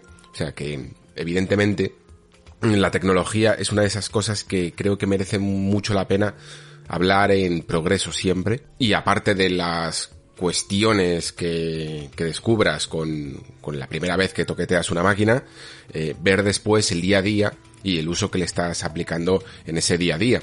Y esto es un poco lo que quería hacer con, con Steam Deck y por eso este titular de tres meses con Steam Deck, que bueno, mm, no llega todavía tres meses, pero es que creo que para cuando se cumpla más o menos la vida de este programa, sí que lo serán. Eh, la verdad es que he tenido suerte con el tema de, mm, de la Steam Deck, eh, de haber podido recibirla de, los primeros, yo diría, mmm, para poder analizarla. Y ya visteis que, bueno, en su, en el, programa que hice, generalmente la, la, puse muy muy bien, ¿no? Dije que era una máquina que tenía muchísimas posibilidades y que muchas de ellas incluso todavía no se habían cumplido, ¿no? Como por ejemplo, una de las cosas que más eh, se había promocionado incluso de poder conectarla casi como si fuera una Switch a través de un dock y poder ponerla en la televisión, eh, todavía no estaba, ¿no? Y todavía no está, de hecho. Pero mmm, sí que creo que merece la pena, eh, con tanto tiempo de diferencia, ver un poco cómo ha sido mi evolución con la máquina, cómo así ha ido aplicando a mi día a día y si ha sido una consola que uso normalmente o si se ha quedado un poquito eh, más en el en, en, la, en la funda, ¿no? Y voy a responderlo ya directamente. Mm, la consola la he utilizado casi todos los días. O sea, todas las semanas seguro y casi todos los días. Pensaba, de hecho, iba con la idea de que la iba a utilizar bastante menos, incluso con todo este argumento que ya os expliqué en su momento con la analogía del iPad, ¿no? De saber exactamente eh, por qué quieres una cosa y cómo se puede realmente amoldar a, a tu día a día, ¿no? Yo sabía que por el tipo de perfil de jugador, sobre todo de jugador de PC que puedo llegar a ser, sabía que esto se me iba a amoldar porque buscaba unas características concretas. Si por ejemplo, creo, creo yo, que si por ejemplo eh, la hubiera querido exclusivamente para juegos muy muy modernos, muy potentes, lo mismo el uso que le hubiera dado hubiera sido eh, relativamente menor. Luego hablaré un poquito de esto también. Pero, eh, como comenté, yo más o menos tenía una idea de, de cuál iba a ser mi uso, de por qué la quería, de las comodidades que me ofrecían y lo, lo que más he visto es que todavía eh, han sido más justificadas eh, las decisiones que he tomado en este sentido eh, en base a, la, a las propiedades de la máquina que me parecen mm, cada vez más interesantes. Entonces, ¿cómo ha sido un poco mi experiencia todos estos días? ha sido francamente buena, me he acostumbrado ya prácticamente a casi todo lo que tiene por ofrecer, todavía voy descubriendo muchas cosas. Como decía, pensaba que digo, bueno, mm, voy a ser prudente, mm, quiero la máquina para tener una especie de plataforma en cuando quiera jugar a algo independiente o cuando quiera jugar a algo retro, eh, pueda tenerlo ahí, ¿no? O algo que no sea muy, muy exigente. Y al principio lo que voy a hacer sobre todo es cacharrear, eh, voy a investigar todo lo que se le puede hacer a la máquina, eh, cómo meterle algunos emuladores, cómo meterle algunas tiendas, cositas así. Y a lo mejor, pensaba yo, eh, más adelante ya la tocaré, o lo típico, ¿no? Como cuando te compras, por ejemplo, una NES Mini, una Super NES Mini, una Mega Drive Mini, una de estas consolas, y dices, bueno, la voy a, la voy a probar un poco, ¿no? Voy a probar un poco los juegos, y entonces ya cuando me apetezca jugar a uno, ya la, ya la enchufo. Y a veces, muchas veces ese momento nunca llega, ¿no? Y la tienes ahí casi más eh, de exposición. Pensaba que me podía llegar a pasar algo, algo así con Steam Deck, de tenerla solo para casos muy concretos para juegos muy concretos. Y sin embargo, lo que me ha ocurrido es que me ha devuelto, y creo que esto es quizá uno de los de las cosas que más me alegran de, haber tenido la Steam Deck, eh, es el devolverme a un, ya no solo a, a juegos retro, sino a un tipo de juego que no necesariamente estaba priorizando en los últimos tiempos, ¿vale? A ver cómo explico esto. Eh, generalmente Mm, seguro que si usáis un poquito el PC, eh, navegáis por las tiendas, pilláis juegos tanto de, yo que sé, desde los gratuitos de Epic Store o navegáis por GOG y decís, ah, mira, hay ofertas de juegos de Lucas eh, clásicos y cosas así, ¿no? Y, y los pilláis porque los compráis con la idea de algún día algún día los, los jugaré. Los tengo aquí, que, que, aprovecho la oferta, y algún día los jugaré. Y con Steam, juegos independientes, juegos un poquito más diferentes, ¿no? No mmm, alejadísimos totalmente del triple A, ¿no? El indie que te, que te saltaste en su momento. Un juego que es casi una rareza, pero que tiene eh, muy buenas reseñas y que está en oferta, ¿no? Todos esos juegos los añades a tu colección y dices eso de algún día eh, me pondré. Y a veces, oye, a veces sucede, ¿no? Que, algún día te pones. Pero generalmente, yo por lo menos por el perfil que tengo, también evidentemente por el curro y, y todas estas cosas, al final siempre estamos muy pendientes de la actualidad y el tiempo cada vez es... Eh, siempre ponemos esta excusa, ¿no? El tiempo cada vez es más reducido, tenemos que priorizar lo que, lo que queremos jugar y muchas veces el, el hecho de, de que la atención mediática se centra eh, es, es, normal, ¿eh? En, en, grandes superproducciones, en lo que está a punto de salir o, que acaba de salir, ¿no? La, las conversaciones giran en torno a los últimos juegos, ¿no? Pues al final muchas veces priorizamos eso y los momentos en los que nos sentamos en la silla o en el sillón o en el sofá, priorizamos ese tipo de juegos. Y claro, esto también me ocurre a mí, evidentemente, y lo que sucede es que muchas veces, pues todos esos juegos que, que, pillas y que van aumentando en tu biblioteca de Steam, por ejemplo, y que dices, bueno, ya jugaré algún día, ¿no?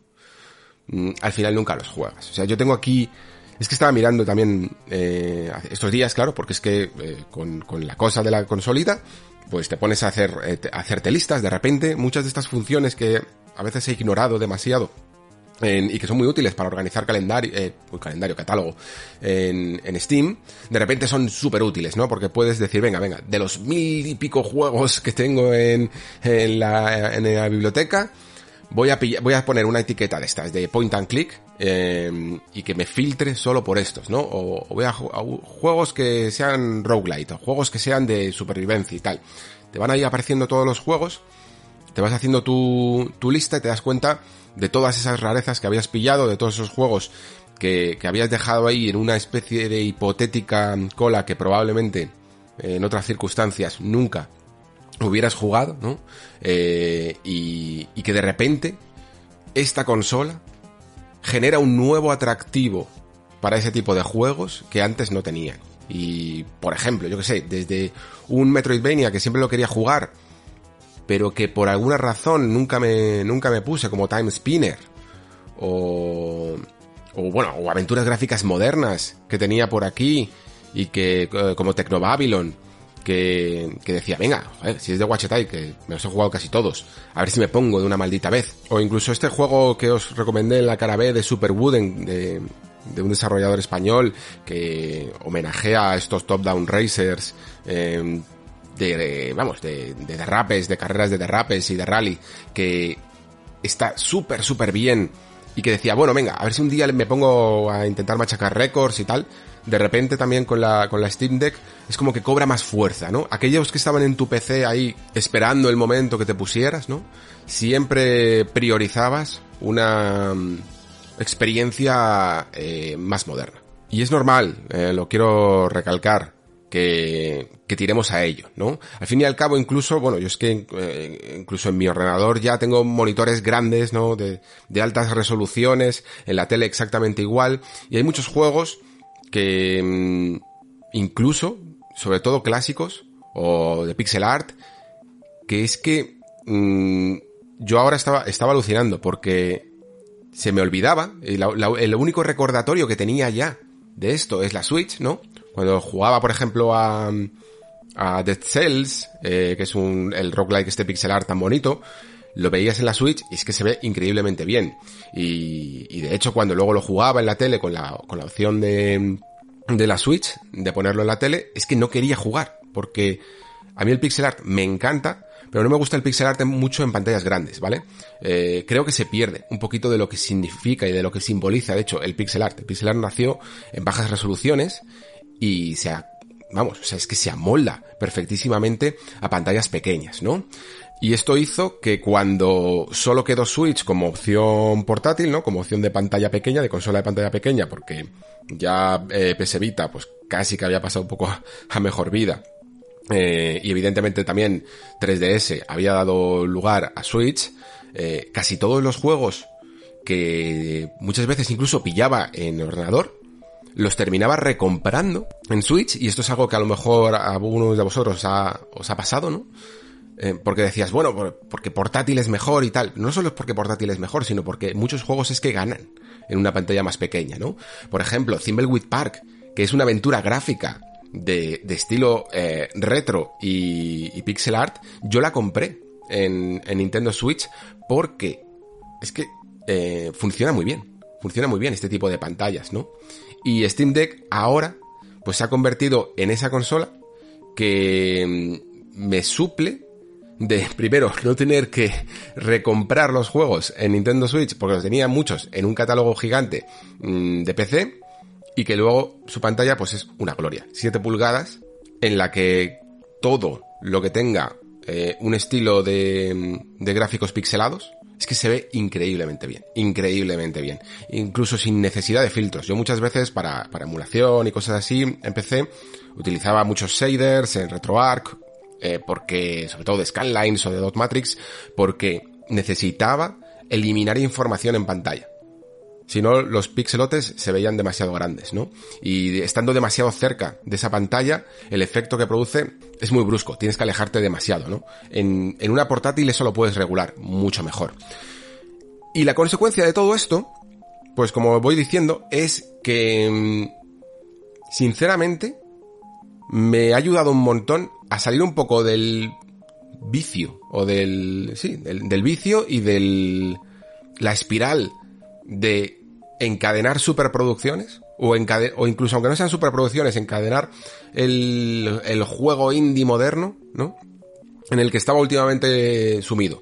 También ha ayudado bastante esta pequeña escasez que estamos teniendo estos meses en los que tampoco está saliendo nada nuevo que te pueda tentar muchísimo, ¿no? Pero aún así, eh, tengo juegos pendientes bastante modernos y sin embargo estoy priorizando otro tipo de juegos que, que, tenía pendientes y que muy probablemente se hubieran quedado ahí esperando una cola eterna. Eh, curiosamente, ya no solo es por variedad de catálogo, sino porque esta variedad de estilos de juego, que de repente se, he abierto un poquito gracias a la excusa, porque no deja de ser una excusa, ¿vale? No significa que esto no lo puedas hacer si no tienes una Steam Deck, pero es la excusa que te da, ¿no? La comodidad de tenerlo en, en una, en una portátil, en una portátil potente, la comodidad de, de poder jugar un buen catálogo de juegos, porque es que realmente ahora mismo la Steam Deck puede reproducir prácticamente cualquier cosa, hace que haya casi incluso vuelto a conectar con la industria, con el medio, desde, desde otra manera. El hecho de agitar tanto la variedad de catálogo que he estado haciendo estos últimos meses, el no simplemente centrarme en la clásica aventura-acción eh, de toda la vida, mm, de que, estamos acostumbrados últimamente en las últimas generaciones, ¿no? O el típico Souls-like de turno, o el típico roguelike de turno, o alguna cosa así, alterarlo, variarlo con simuladores, con em, juegos arcade, con aventuras gráficas, con eh, juegos de estrategia, con juegos que son prácticamente indefinibles, con novelas visuales, con juegos que son puramente narrativos, con cualquier cosa, con cualquier cosa, hace que ahora mismo sea, esté como mucho más feliz. Porque mucho de lo que eh, casi, bueno, inconscientemente y conscientemente, que me quejo muchas veces de la industria, ¿no? De, de la falta de frescura, mm, tiene también, tengo yo también parte de culpa, ¿no? Porque es precisamente eh, la concentración tanto, que además es también un defecto profesional, tanto por mi, por mi curro en la revista, como por mi labor aquí en el Nexo, ¿no? El tratar un poquito la actualidad, hace que muchas veces la experiencia que estemos teniendo con nuestros videojuegos sea demasiado homogénea. Saltamos de una aventura mm, eh, con tintes RPG en primera persona a una en tercera persona, ¿vale? O como máximo alguno pues variará con un juego de coches o con un juego de rol, pero todo con experiencias muy largas, eh, muy intensas, muy manufacturadas para el gran público y a veces eso le quita mucha personalidad, ¿no? Como máximo, pues jugamos a ese, luego claro, luego jugamos a ese indie de turno, como este año por ejemplo pueda ser Tunic o mm, Sifu, y que por cierto Sifu, eh, cada vez me acuerdo más de él, eh, este, este juego mm, se graba muy a fuego en la memoria. Claro, luego, luego lo ves tan tan increíble, ¿no? Cuando, cuando tienes una experiencia como Forgotten City el, el año pasado, ¿no? Tienes, tienes una experiencia súper diferente, ¿no? Súper contrastada a lo que normalmente tienes. Y esto es lo que me ha proporcionado un poquito Steam Deck. Em, no tanto por los gráficos, sino por la comodidad. Steam Deck es realmente una hibridación total, porque no es ni del todo una consola, ni del todo un PC. Y sobre todo, para mí la clave, y por lo que rechazaré absolutamente todas las consolas eh, parecidas que no sean Steam Deck es por una serie de características que ha metido Valve que para mí son clave. Bueno, para mí quiero decir, ya no solo en mi opinión, sino en, en el tipo de jugador que soy, ¿vale? Y una de ellas, sin duda, es el touchpad. El touchpad para mí abre de repente eh, el, ese catálogo de juegos a, cualquier cosa que en ordenador utilizarías de manera natural un ratón, ¿no? Ya sé que cada vez más los juegos se adaptan para paz y cosas así, pero hay juegos que es que naturalmente son a lo mejor juegos de estrategia, aventuras gráficas, eh, o, o, juegos que directamente por su, eh, por su, que son muy centrados en menús y cosas así, están vinculadísimos a la experiencia con un ratón y, y con el apoyo de un teclado. Eh, incluso juegos que, por ejemplo, como yo que sé, Divinity Original Sin, que tienen su base también en ratón y teclado, pero después construyeron todo un esquema de control para, para paz, o este, por ejemplo, This War of Mine, que también eh, se manejaba con ratón y teclado, y después salió la versión desde consolas. Para mí son juegos de ratón y teclado. O sea, son juegos que realmente disfruto manejando un cursor por la pantalla. Y todo esto, por mucho que el día de mañana salga una, yo que sé, una Aya Neo nueva, que me parece que ya hay una, que por fin va a superar a, la Steam Deck y va a tener eh, mayor potencia y va a mover las cosas 10 frames mejor o 20 frames mejor, es que me va a dar igual. Me va a dar igual porque eh, no tendrá touchpad. O sea, el touchpad que tiene Steam Deck ya no solo es que tenga dos touchpad mm, muy, muy bien incorporados, sino que encima la función áptica, esta especie de vibración áptica que tiene, que la manera que tiene de responder es alucinante. Es alucinante, de verdad. Incluso personalizable al máximo. Eh, para que te dé una sensación u otra en base a cómo te gusta moverte con el touchpad. A todo esto le añado otra de las cosas que me alucinan, de verdad. Como es el tema de las plantillas. Y, y ya me parece insuperable. El tema de las plantillas es una de las razones por las que no me planteo mm, prácticamente nunca, a no ser que cambie mucho las cosas, instalar nunca Windows en esta consola. Porque realmente permite una personalización en los controles que yo eh, es que necesito directamente, lo necesito. ¿Por qué? Porque si tienes juegos antiguos en Steam, de repente, como, como hubo ese mando, ese llamado, ese mando llamado Steam Controller, que puede que a día de hoy esté descatalogado, que puede que incluso sea considerado un fracaso, pero que generó a su alrededor una comunidad de jugadores que se hizo un montón de plantillas y que subió a la nube, esto Valve lo ha aprovechado al máximo y hace que muchos, muchos juegos, hasta juegos increíblemente desconocidos, tengan plantillas creadas por usuarios que son cómodas para Steam Deck. Porque puedes hacer hibridaciones de control de mando y control de, de touchpad.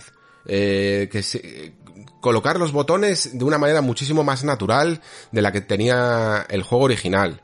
Eh, y luego, por supuesto, en todos los emuladores te hace poder ejecutarlos directamente desde el SteamOS en vez de desde Linux y no tener que andar metiendo los inputs en el programita en cuestión, sino que tú después ya te lo configuras como quieras con estas plantillas. Hasta el punto de que luego muchos juegos, por ejemplo, de emuladores muy básicos como el DOSBox, el emulador este de MS2, de todos los juegos que había en MS2, todos estos juegos en este tipo de consolas no se podrían utilizar porque mm, realmente sería tendrías que utilizar programas de terceros para poder mapear los controles, tener que salir del juego cada vez que tienes que hacer algún cambio.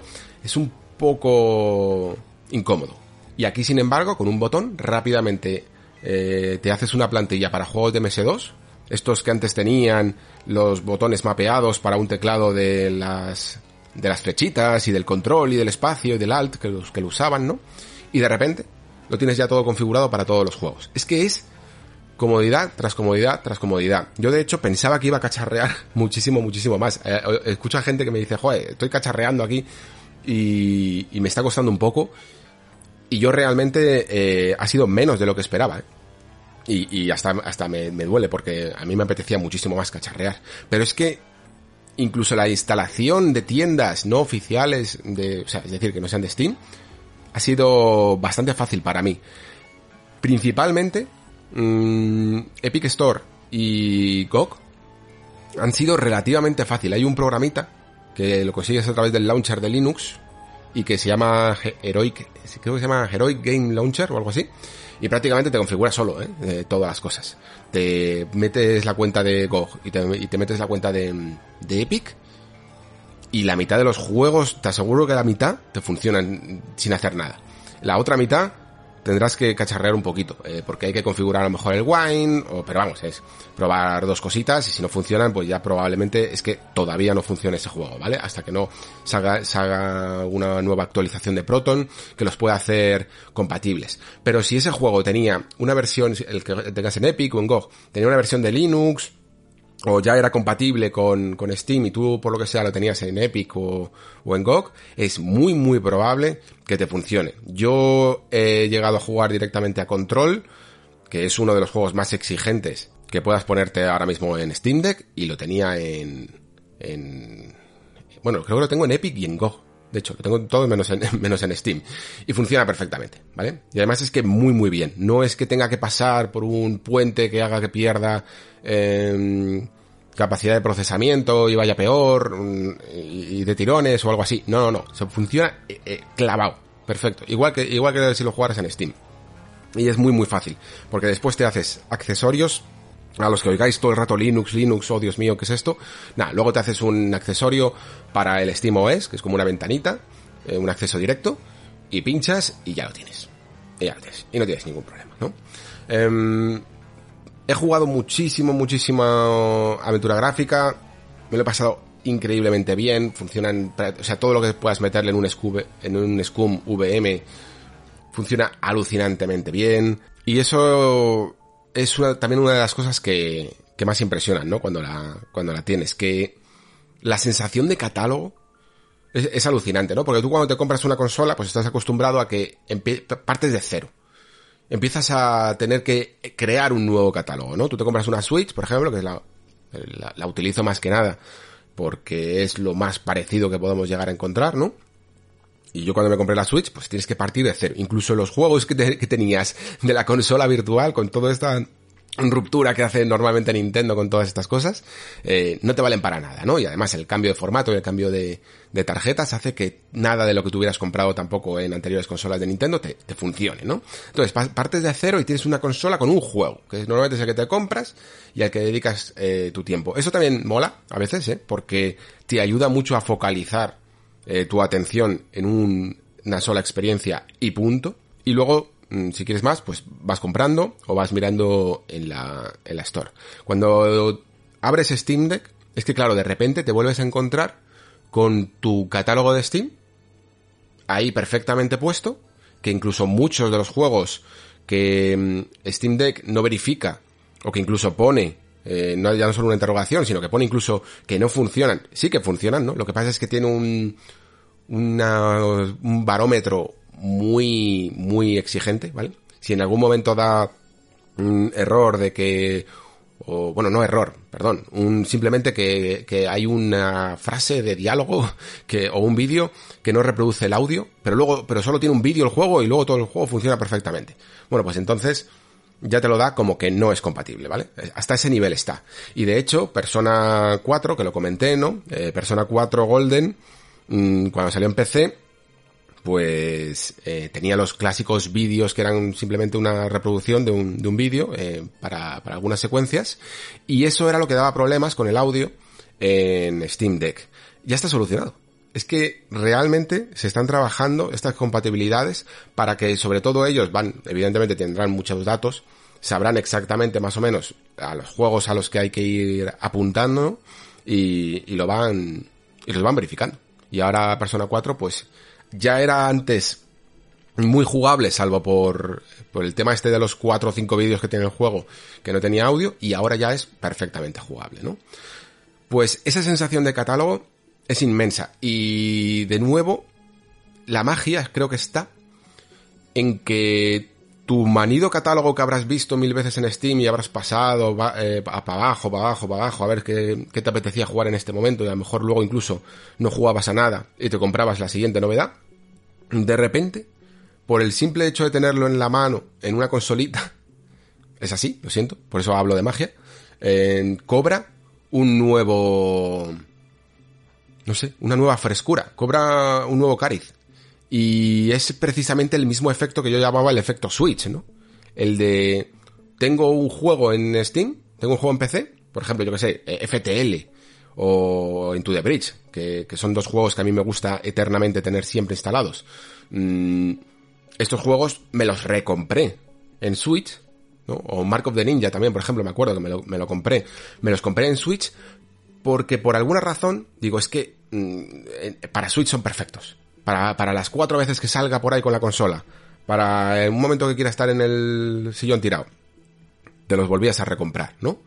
Y de repente, ahora no te los tienes que volver a recomprar, claro, porque son exactamente los mismos que ya tenías. Y, y sin embargo, a través de la nueva ventana que es esta Steam Deck, parecen más atractivos, de nuevo como cuando te los comprabas en Switch parecían más atractivos, pues aquí exactamente lo mismo, pero sin tener que recomprártelos. Quitando aparte de Scum VM, eh, lo cierto es que he jugado poco de momento en emulación. O sea, lo he probado, lo he dejado como, digamos, preparado, ¿no? Por si tuviera que hacer alguna cosa.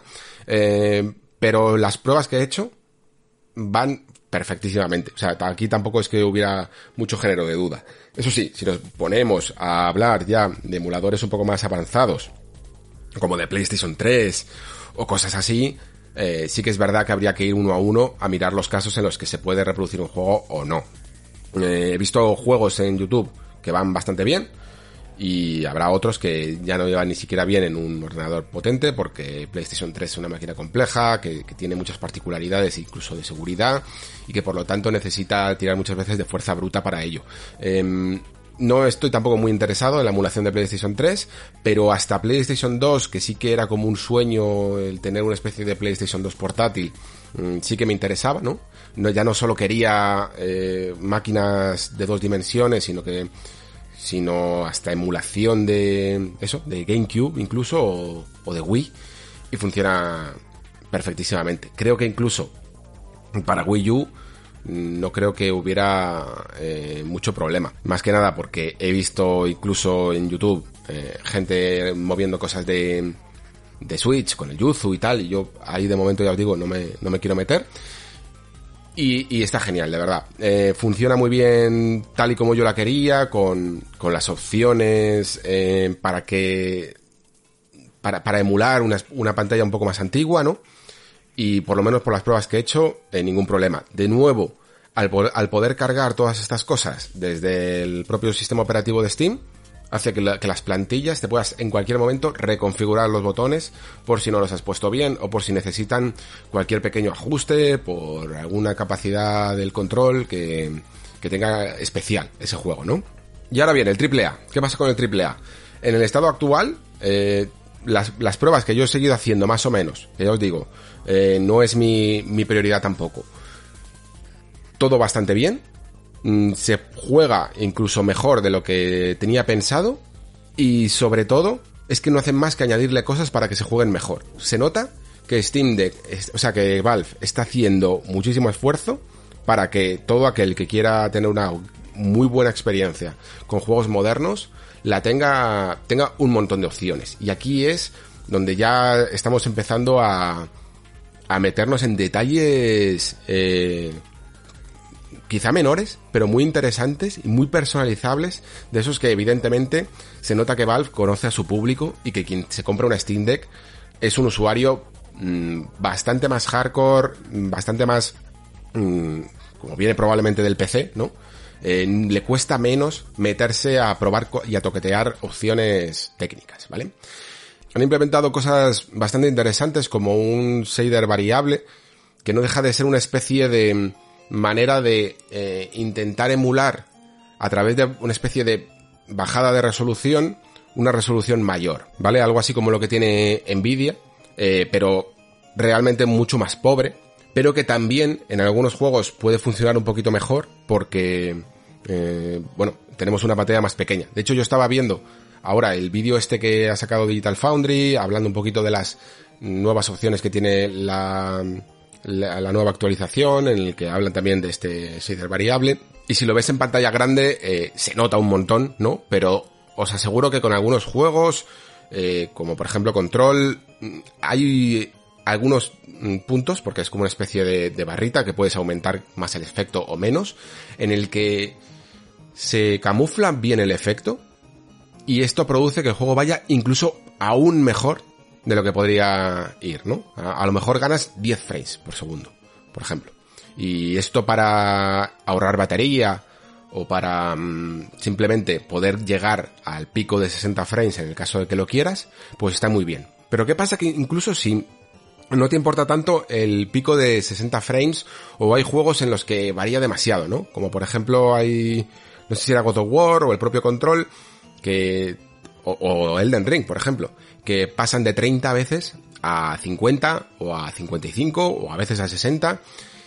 Y, ya sabemos todos un poco que, que esa ondulación muchas veces de frames es hasta contraproducente, ¿no? Aunque puedas llegar a veces a más y a veces a menos, es contraproducente.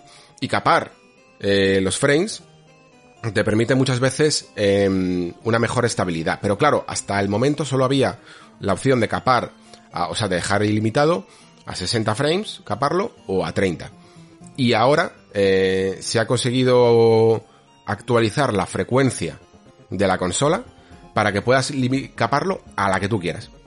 Desde 40 hasta 60, personalizado, ¿no? Entonces, estás jugando, por ejemplo, a God of War, que es un juego que mm, a, a velocidad variable funciona más o menos entre 40 a 50 y dices, mira, lo voy a capar a 40 y voy a tener una experiencia eh, mucho más sólida, ¿no?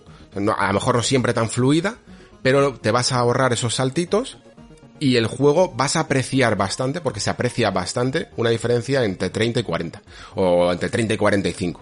Creo que es una, por ejemplo, cuando yo jugué a God of War la primera vez en una PlayStation 4 Pro, creo que el juego lo tenían liberado más o menos a, a esta, a un frame rate variable, y solía hacer unas oscilaciones de 40 y pico, eh, y se jugaba, vamos, se notaba muchísimo una experiencia más fluida que, que de 30 frames por segundo, ¿vale? No es lo mismo que si yo que sé, que si te vas de los 60 a los 90 frames por segundo, que a lo mejor se nota un poco menos, o y ya no te digo desde los 90 a los 120.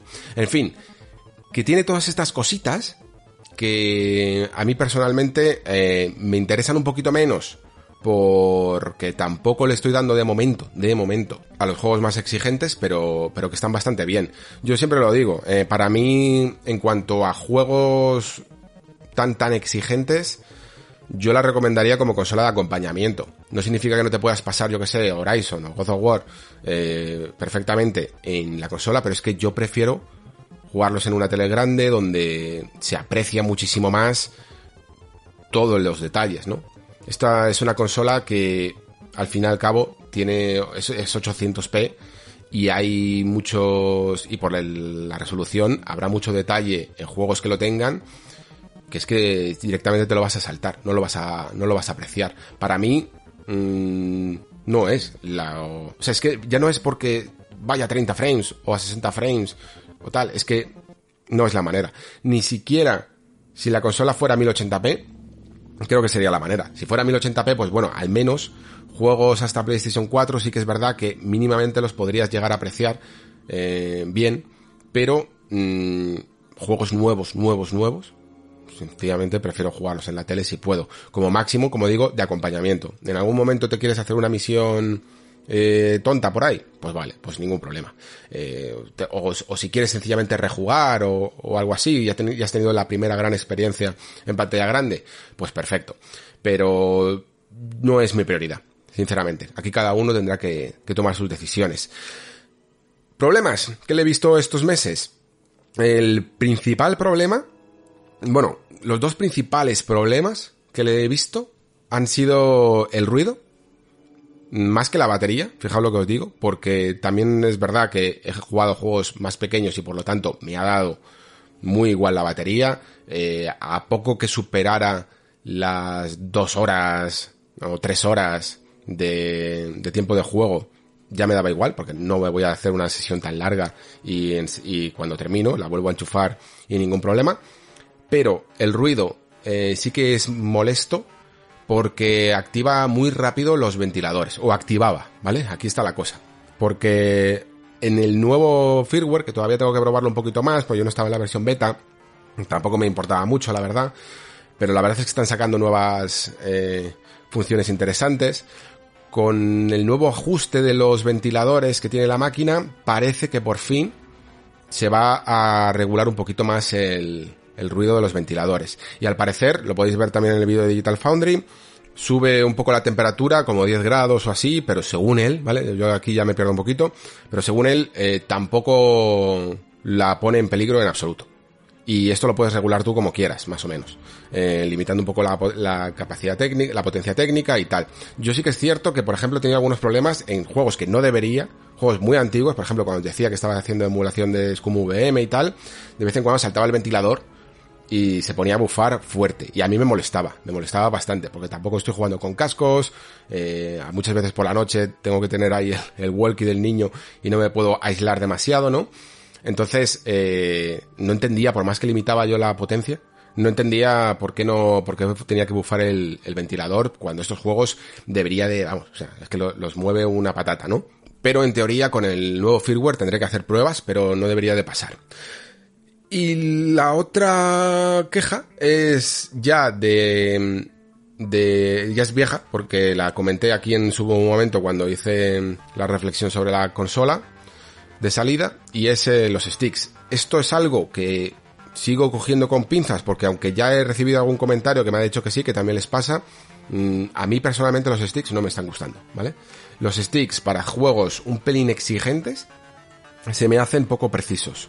No por el stick en sí, por la forma en sí, que me parece que está bien, incluso bueno, me voy acostumbrando un poquito a su distancia. Yo creo que la, la, empuñadura de la consola, no sé cómo decirlo, el, donde agarras con toda la palma de la mano, es un poco gorda y hace que estés un pelín de más alejado de, del stick y que a veces puedas llegar a perder precisión, pero sobre todo para lo que pierdo yo precisión, no sé si es que aquí, yo qué sé, cada uno tenemos los pulgares distintos, la piel de los pulgares distinta, pero a mí me resbala un montón, ¿vale? Tiene una superficie muy suave, muy, muy suave, porque es un material que es el necesario para hacer la función áptica, ¿no? Es una especie de función de reconocimiento que eh, la consola sabe el stick sabe cuando tienes el, el dedo posado sobre el stick y eso pues eh, sirve para ciertas cosas, ¿no? Que, ya comenté, como por ejemplo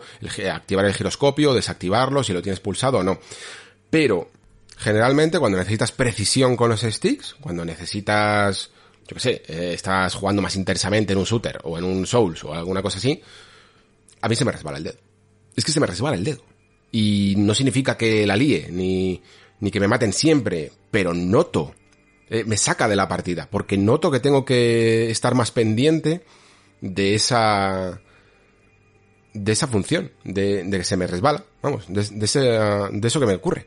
Y mm, entiendo que lo solucionaré. Estoy esperando a que salgan accesorios más oficiales porque no quiero pillar algunas gomas que son para otros mandos ni cosas así. Estoy esperando que haya alguno que, que salga específicamente para Steam Deck.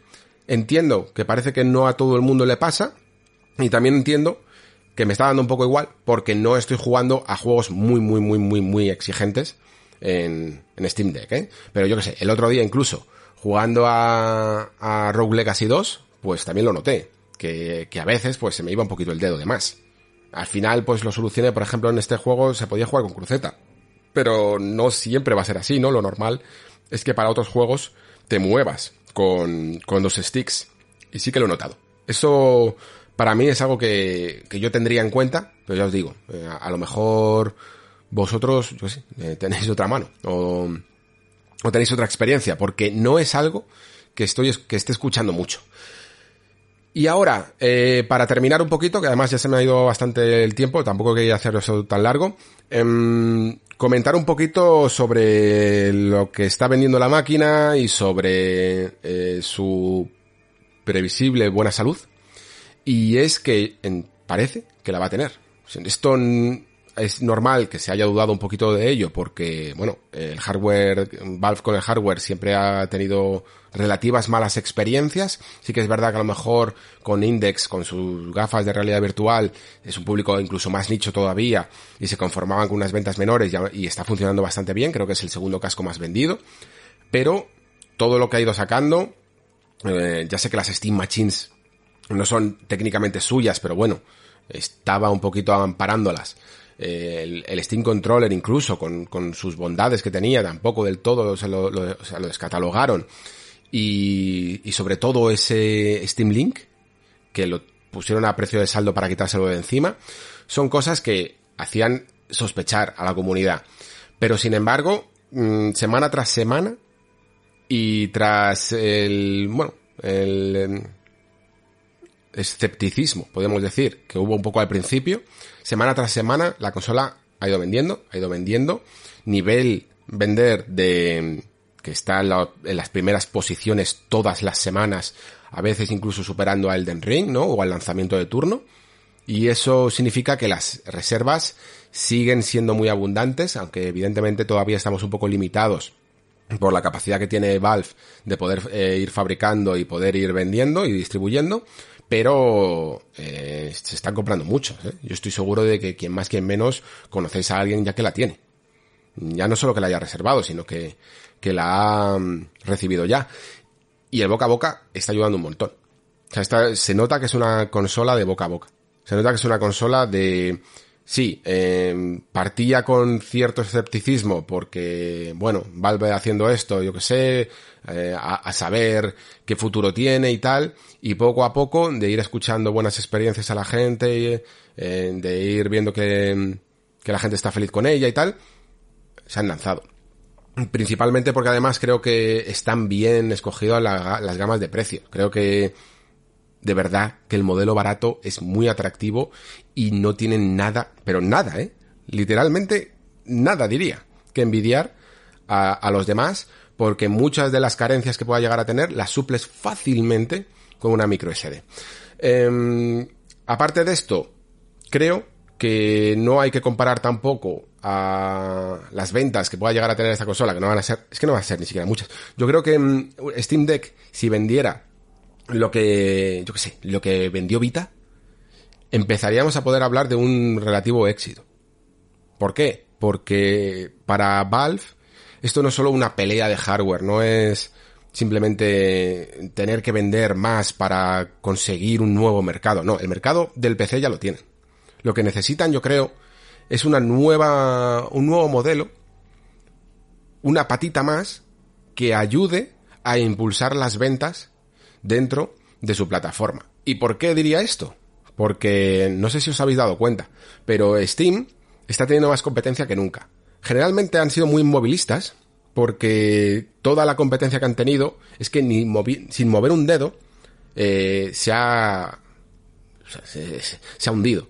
Todas las eh, stores oficiales que intentaron en su momento plantarle la competencia con, yo qué sé, la de Electronic Arts, con Origin, con Uplay, eh, con el, propio, el launcher de Bethesda incluso, ¿no? ¿Os acordáis que hace poco lo, lo quitaron y todo y, y han hecho la, la, capacidad esta de traspasar los juegos a Steam? Eh, incluso GOG. Bueno, todas, ninguna ha podido plantarle cara realmente a Steam y, y, prácticamente todas han terminado poniendo sus juegos en, en, Steam hasta, hasta Xbox porque es el lugar, ¿no? Donde la gente juega, básicamente. ¿Y qué ha pasado últimamente? Que esto, aunque no ha cambiado del todo, pero sí que es verdad que hay cada vez más agentes que le quitan un trozo del pastel. Y Epic está jugando fuerte creo que la jugada del regalar juegos, de hacer exclusividades y cosas así, les ha funcionado relativamente bien y por lo tanto mm, más gente empieza a, a no tener mucho problema en tener diversificados sus catálogos en distintas tiendas, ¿no? Y todo eso son pérdidas para, para Valve. Pero ¿qué ocurre cuando te compras una Steam Deck? Y esto es algo que he notado en primera persona que empiezas a comprar más juegos de nuevo. Yo que había salido ya de la vorágine de las ofertas, precisamente por esto que os comentaba antes, ¿no? Por el tema de, bueno, es que compro mucho juego de oferta o de bundle o de lo que sea, y luego no lo juego. Y luego no termino de, de ponerme nunca con ellos. Pero es que ahora, que sí que me estoy poniendo, empiezo a, ver ofertas puntuales, ¿no? y a comprar juegos, y a comprar juegos, y a comprar juegos. Y he comprado más juegos en Steam que en, mi, que, que en los últimos cinco años. Pero sin duda, ¿eh? sin duda. ¿Por qué? Por la Steam Deck. Por la Steam Deck. De la misma manera que me compraba juegos indies en, en Switch que tenía en PC, me los compraba repetidos por la Switch, ahora me pasa esto con la Steam Deck. Y ahí creo que está un poco la jugada maestra de Valve. De que todo el que se compra una Steam Deck, pues, pues sí, vuelve un poco al redil, ¿no? Y en vez de decir, ah, mira, pues me, me compro el juego en, en esta otra plataforma, que me sale un poquito más barato. Pues no, se lo compra en Steam porque piensa, es que así lo puedo jugar perfectísimamente y con más compatibilidad en Steam Deck, ¿no? Y yo ahora mismo lo hago. Eh, GOG, por ejemplo, es mi plataforma de juegos clásicos y, y, o juegos que tienen un corte clásico también. Y sin embargo, algunos juegos, algunas aventuras gráficas, las estoy comprando, que siempre las compraba en GOG, las estoy volviendo a comprar en Steam, porque digo, bueno, así me salto un paso, ¿no? Aunque más o menos tiene cierta compatibilidad con GOG, pero como nunca sabes si el juego va a funcionar del todo o no, me lo compro en Steam y me quito de problemas. Mira a ver si está verificado, mira a ver si funciona y tal. Me lo compro en Steam y me quito de problemas. Y lo mismo con la Epic. Juegos que podían ya estar de oferta, que me ahorraba a lo mejor 3 euros o 4 euros mm, en Epic, los he comprado en Steam porque Steam Deck. Y ahí creo que está la jugada maestra de Valve. No, no es tanto las ventas ganadas de hardware, sino las ventas recuperadas de Steam. Y nada, este es el poco el planteamiento que tengo de momento con la consola. Eh, os iré actualizando a medida, yo que sé, a lo mejor un año con Steam Deck o alguna cosa así, para ver un poco cómo evoluciona la consola. Pero de momento, bastante contento, y más que por la consola en sí, por haber recuperado un estilo de juegos y otra forma de enfocar la industria que por la costumbre a veces y por la rutina creía perdida.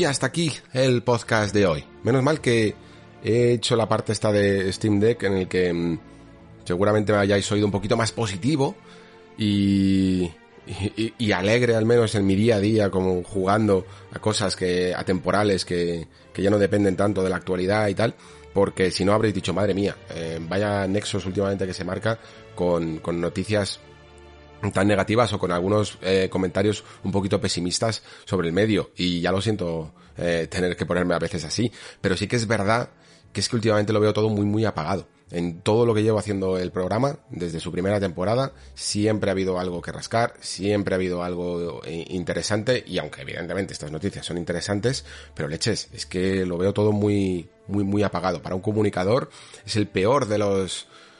De verdad, es, es, es el peor momento. Mm, lo que quieres precisamente es tener muchas cosas que jugar, muchas cosas que comentar, mm, transmitir tu ilusión por esas cosas que te están gustando, por esas cosas que vienen, por esas noticias eh, que, bueno, que incluso aunque sean polémicas, pero que llaman para hablar de cómo se va transformando nuestro medio. Y sin embargo lo que veo últimamente son muchos retrasos, mucha venta de estudios y ese tipo de noticias que me, me interesan un poquito menos. En fin, Esperemos que para las próximas semanas levantemos un poco y sobre todo ya estando casi en vísperas de ese pseudo E3 en el que, bueno, no habrá E3 oficialmente, pero yo quiero creer que seguirá habiendo algunos eventos que nos ilusionen y que nos den sobre todo sorpresas. Y si pueden ser sorpresas para este año, pues yo lo agradecería bastante. Sigue habiendo juegos que no tienen fecha en el calendario, no solo God of War, también está por ejemplo ese Little Devil Inside, cositas así, que podrían solucionar un poquito algunos meses y dar un poco más de alas también a este programa. Hasta entonces, como siempre digo, muchísimas gracias por estar ahí, muchísimas gracias por escuchar. Se despide Alejandro Pascual hasta el próximo programa.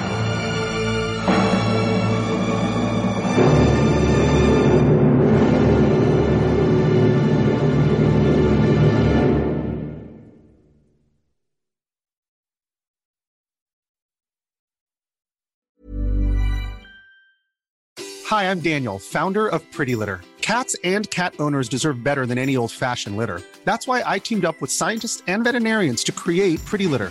Its innovative crystal formula has superior odor control and weighs up to 80% less than clay litter. Pretty Litter even monitors health by changing colors to help detect early signs of potential illness. It's the world's smartest kitty litter. Go to prettylitter.com and use code ACAST for 20% off your first order and a free cat toy. Terms and conditions apply. See site for details.